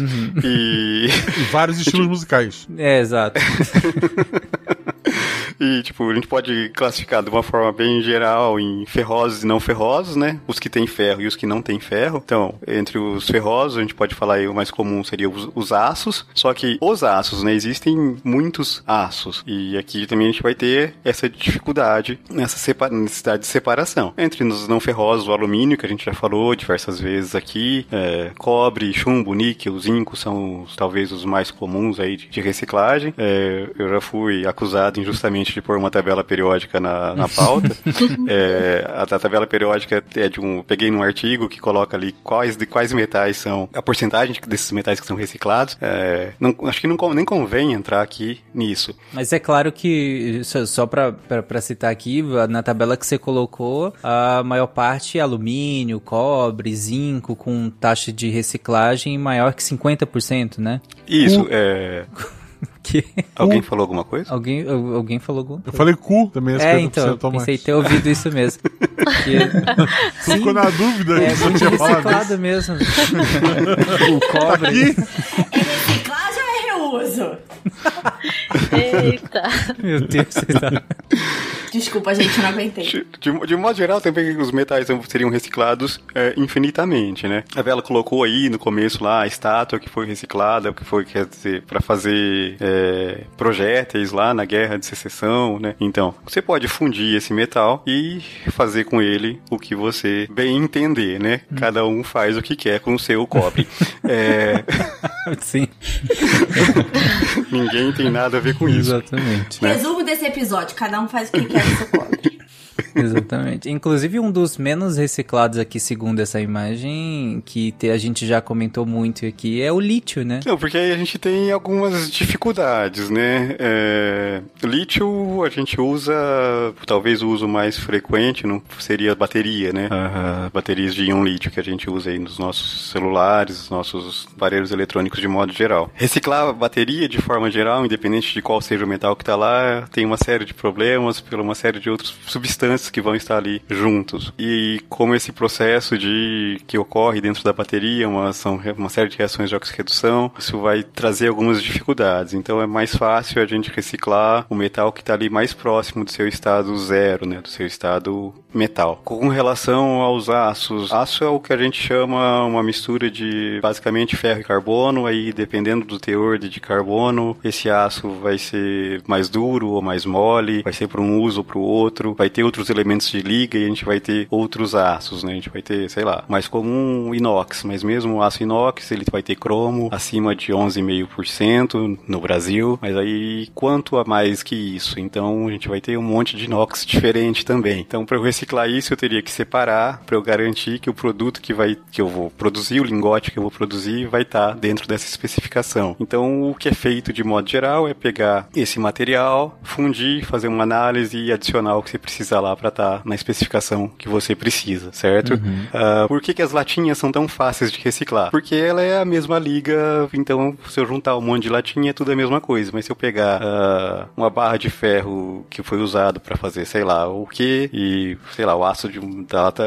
de um carro, o aço de construção civil, é, são aços diferentes, entendeu? Então é, é, acaba trazendo essa dificuldade de ter que separar essas ligas e qual é a liga que eu vou produzir a partir disso. E é conveniente a latinha, porque como você colocou, é quase tudo a mesma coisa, né? Vai ter ali um, um, um resto de tudo da bebida que estava lá dentro, e vai ter a tinta, mas isso é fácil de, de tirar. E, e pra gente ver como aquela dificuldade que você mesmo citou, Yuri, lá atrás, que foi de ter uma cadeia de fornecimento, né? Ter uma indústria dessa não dá pra gente ligar as máquinas e quando chegar e usar e depois desliga e vamos esperar chegar, né? Precisa ter uma cadeia de fornecimento de matéria-prima muito bem é, é, amarrada, é, né? Estruturada para garantir esse fornecimento continuamente. Exato. E por isso que talvez a gente viu esse exemplo, inclusive, com as próprias latinhas, né? Hoje a latinha tem uma cadeia muito bem estruturada é, de fornecimento de matéria-prima e ela funciona muito bem. Olha os números aí de, de quase,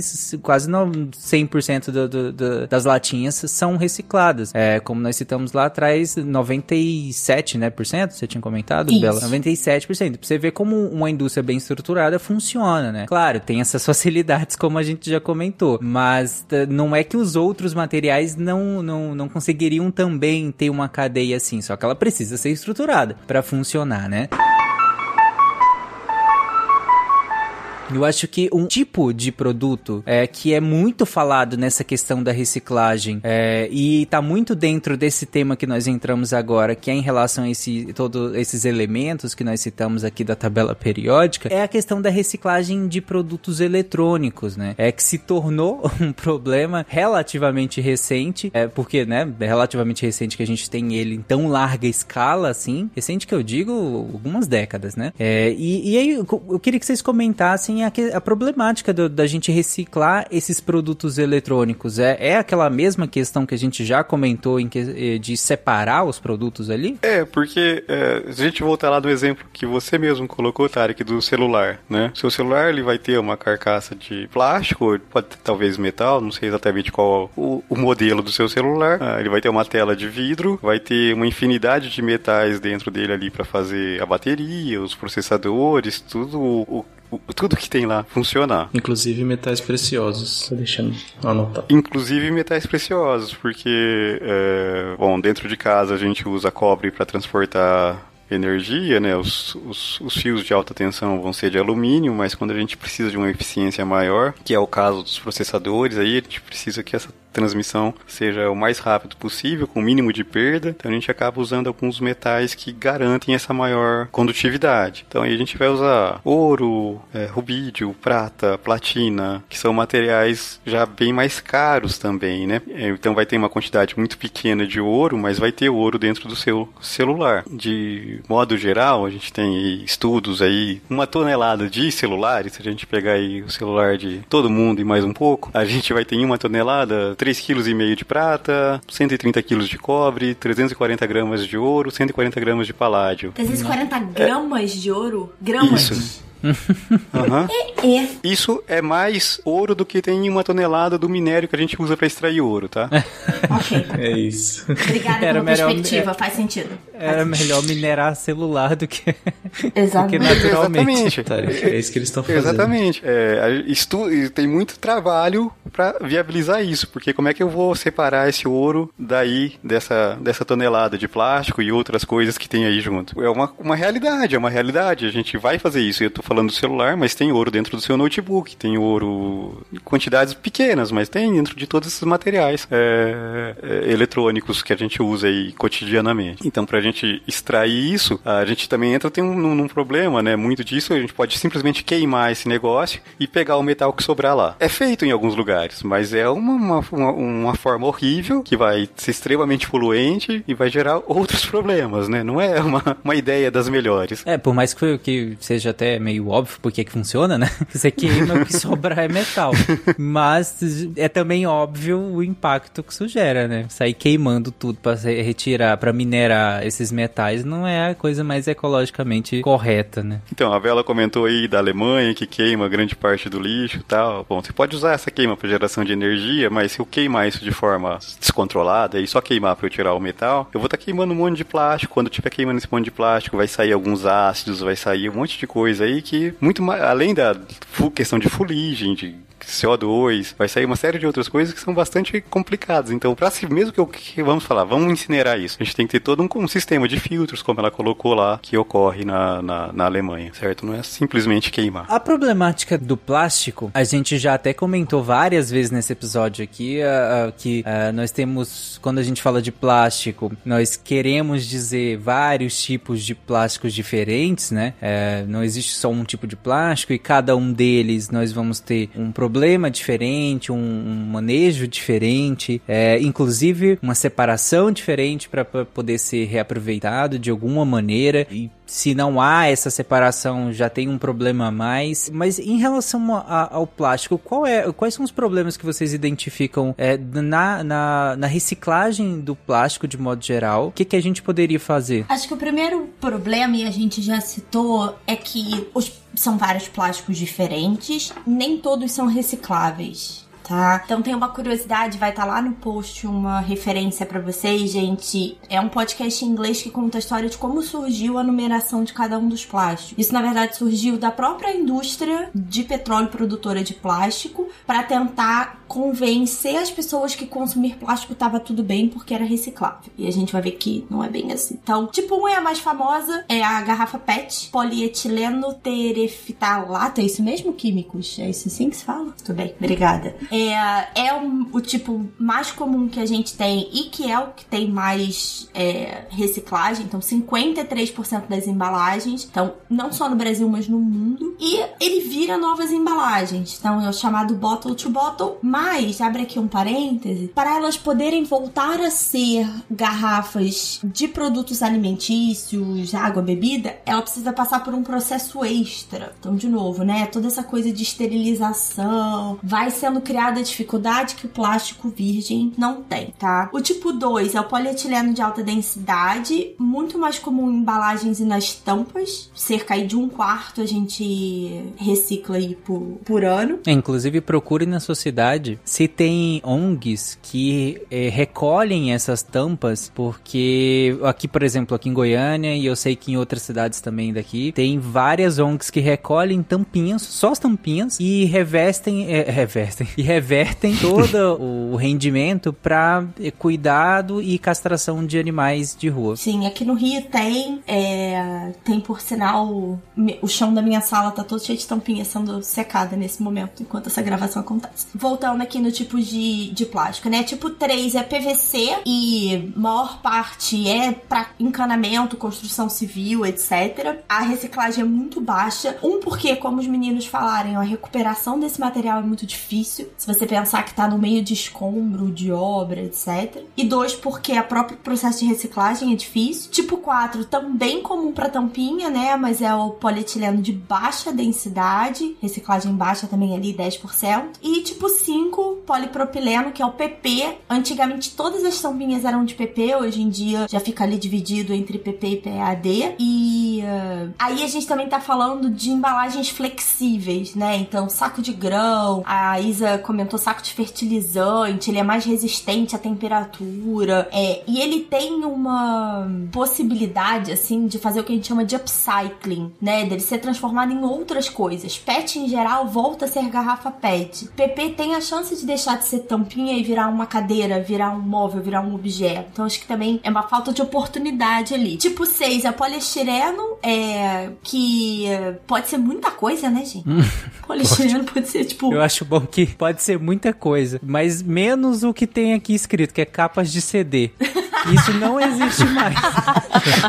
Não, vamos lá, vamos defender quem escreveu essa pauta, que fomos nós aqui. É porque é um exemplo de um plástico semelhante ao vidro. Lê a pauta inteira, tá? Para de jogar a gente aí na fogueira. Mas uma coisa, só pra vocês terem noção de como o, o, PS pode ser muita coisa, capa de CD, né, que não existe mais, é o mesmo tipo de polímero que vira isopor. Hum. Então, assim, what? Me corrijam, né, meninos, se eu estiver errada, mas isopor não é reciclável, né? Ou, ou, melhor, é tão difícil reciclar que ele não se torna reciclável. É, é difícil de, de processar, né? Pois é, é. complicado mesmo. Que depois que ele fica expandido e tal. E tipo 7 virou outros. Então, por exemplo, ABS, nylon, fibra de vidro, é, viraram outros tipos de plástico e basicamente não existe reciclagem em alta escala, tá? Então, se você tá procurando materiais plásticos recicláveis, foco nos números 1, 2, 4 e 5. Então, PET, PP, e os poliestirenos de alta e baixa densidade são os mais fáceis aí de, de reciclar.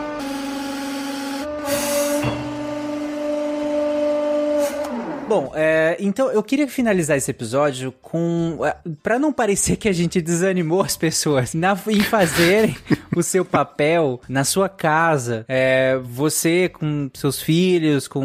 Enfim, com. Você na sua casa mesmo, ou no, na sua comunidade. O que, que a gente pode falar para as pessoas fazerem? O que, que elas podem ajudar, ainda que haja aquela ressalva que nós falamos ao longo de todo o episódio, que a ponta mais forte dessa cadeia não não é o consumidor nesse sentido, né? A gente tem sim muita responsabilidade no consumo, na, no, no, no, em fornecer essa matéria-prima para reciclagem, para o reuso. A gente tem uma responsabilidade enorme, mas a gente sabe também do impacto que teria, que, que tem a indústria nisso tudo e como ela poderia mudar completamente esse cenário, né? Caso assumisse a responsabilidade para isso. Mas o que, que a gente pode fazer? Uh, qual é o nosso impacto aqui? Revolução e derrubar o sistema. Pô, eu sou a garota do dinheiro, Sim, você não pode boa, falar né? isso comigo no programa, cara. Ué, tem que ser, não existe outro jeito. Derrubar o sistema. Pô, eu vivo do capitalismo, pô. Se não dá. Posso fazer nada. Se... Vamos ter que reciclar você. Se não, a gente vai ter que defender a indústria de petróleo, sabe? Não, também não. Não, não foi isso que eu falei. Não vamos. vamos tem um meio termo aí. Né? Tem meio termo aí. Temos que taxar as Isabela. O que, que é isso? é, já nem luto mais, já nem me esforço mais. Já que a gente não pode derrubar o sistema e fazer a revolução, ainda. Ainda.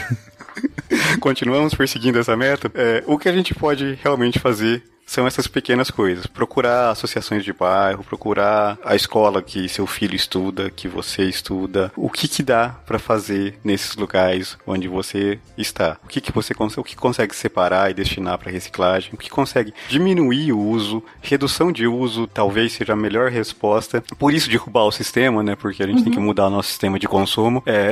Não, acho que nesse nesse sentido eu concordo totalmente. Assim, a gente fez a, a brincadeira, mas se você muda muda, a produção de tudo acompanha a mudança do consumidor. Se a gente começa a ser mais exigente com as embalagens, com o consumo, é, se a gente começa a falar mais sobre o assunto, se a gente começa a se engajar mais, isso vai ter um impacto. Então, parece pouco você se informar, parece pouco você se engajar, mas talvez se você for na sua cidade perguntar sobre a coleta seletiva e não tem ainda no seu bairro, simplesmente você ter ido lá pode ser o estalo que precisa para começar. Ou conversar com alguém que pode ser que tenha influência, ou que conheça, ou que tenha uma outra ideia. E aí a gente já falou, a gente já mostrou aqui que parece pouco a latinha, né? Aquela uma latinha que você dá para o catador. É 97% no país. Então faz diferença sim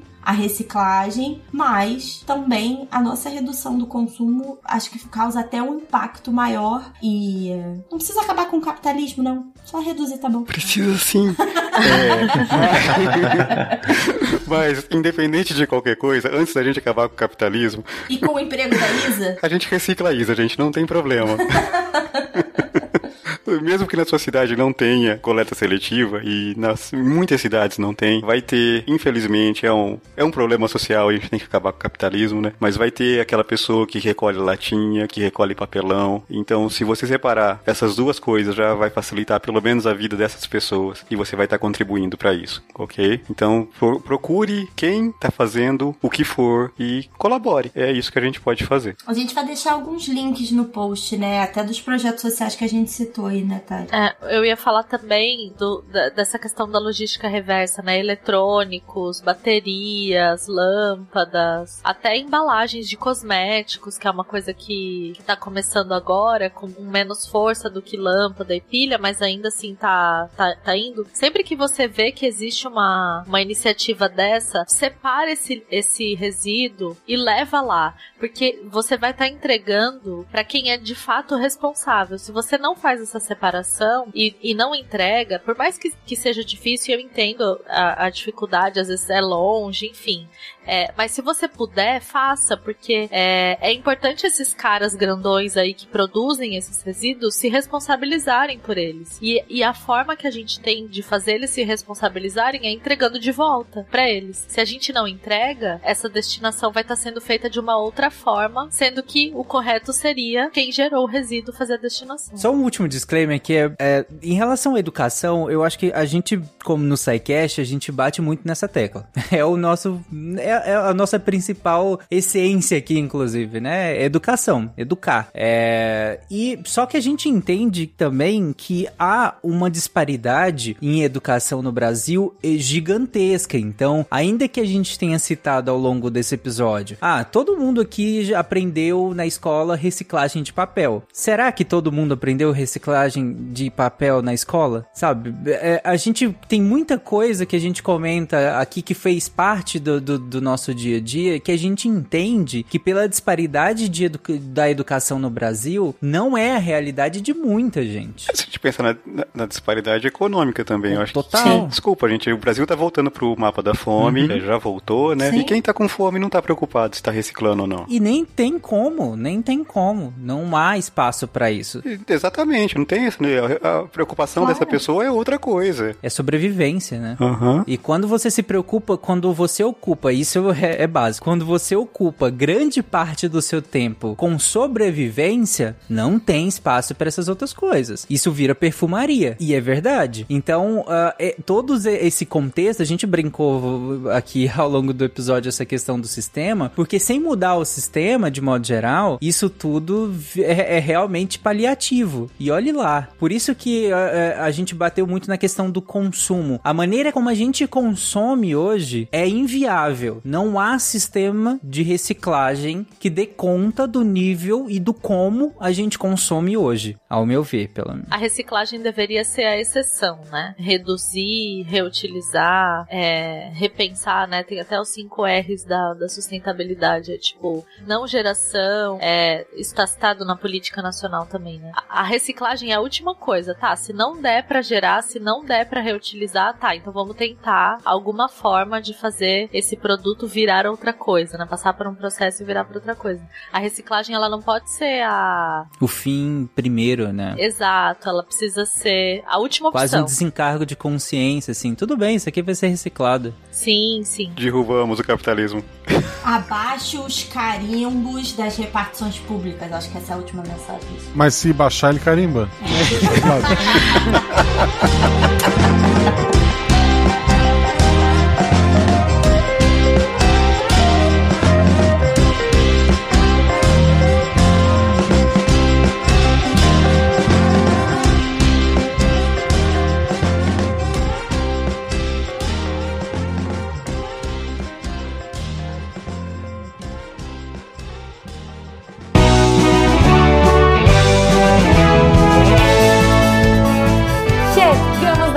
recadinhos do SciCast.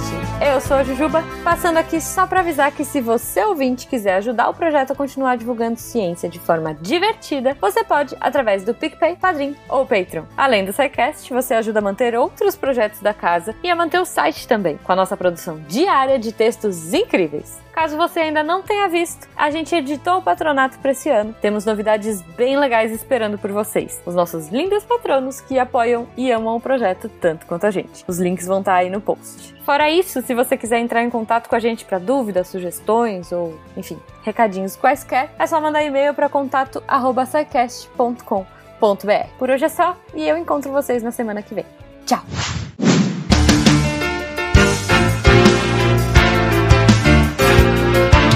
Atenção para o informe semanal dos textos da semana. E nossa semana começa na segunda-feira com o texto do João Paulo, série Saindo do Lab. Como funcionam os centros de IST AIDS? O João Paulo ele saiu realmente do lab, saiu da teoria e foi visitar um CTA, o CTA de IST AIDS Renfield, Henrique de Souza Filho, lá em São Paulo. Bem legal o relato dele, ele conta como que é o local, o atendimento, enfim, como que é na prática o exame das pessoas que vão testar para HIV. Muito interessante, muito importante conhecer mais esses centros. E na quarta-feira, o Jean Ruschel vai trazer em discussão o novo ensino médio e especialmente o papel da filosofia, mas em geral, o quanto que realmente faz sentido a gente deixar as escolhas do, do do que vai ser estudado no ensino médio para as crianças e adolescentes. Então confere lá no portal o texto A Filosofia e seu espaço no novo ensino médio. E na sexta-feira, esse que vos fala, eu, André Trapani, vou trazer o texto Pinyin, a escrita chinesa com a nossa letra. Continua aquele texto que eu escrevi sobre a, a, língua chinesa, a escrita chinesa,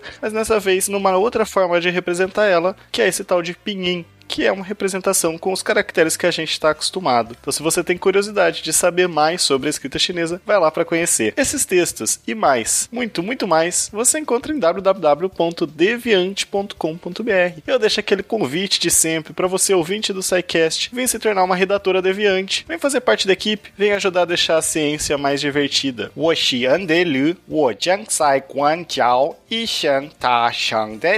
É, eu não faço ideia se isso está certo. Só joguei no tradutor. Falou, gente!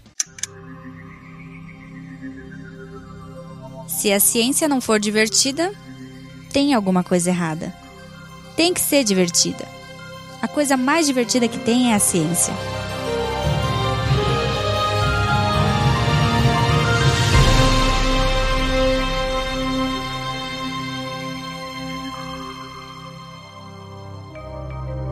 Este programa foi produzido por Mentes Deviantes. deviante.com.br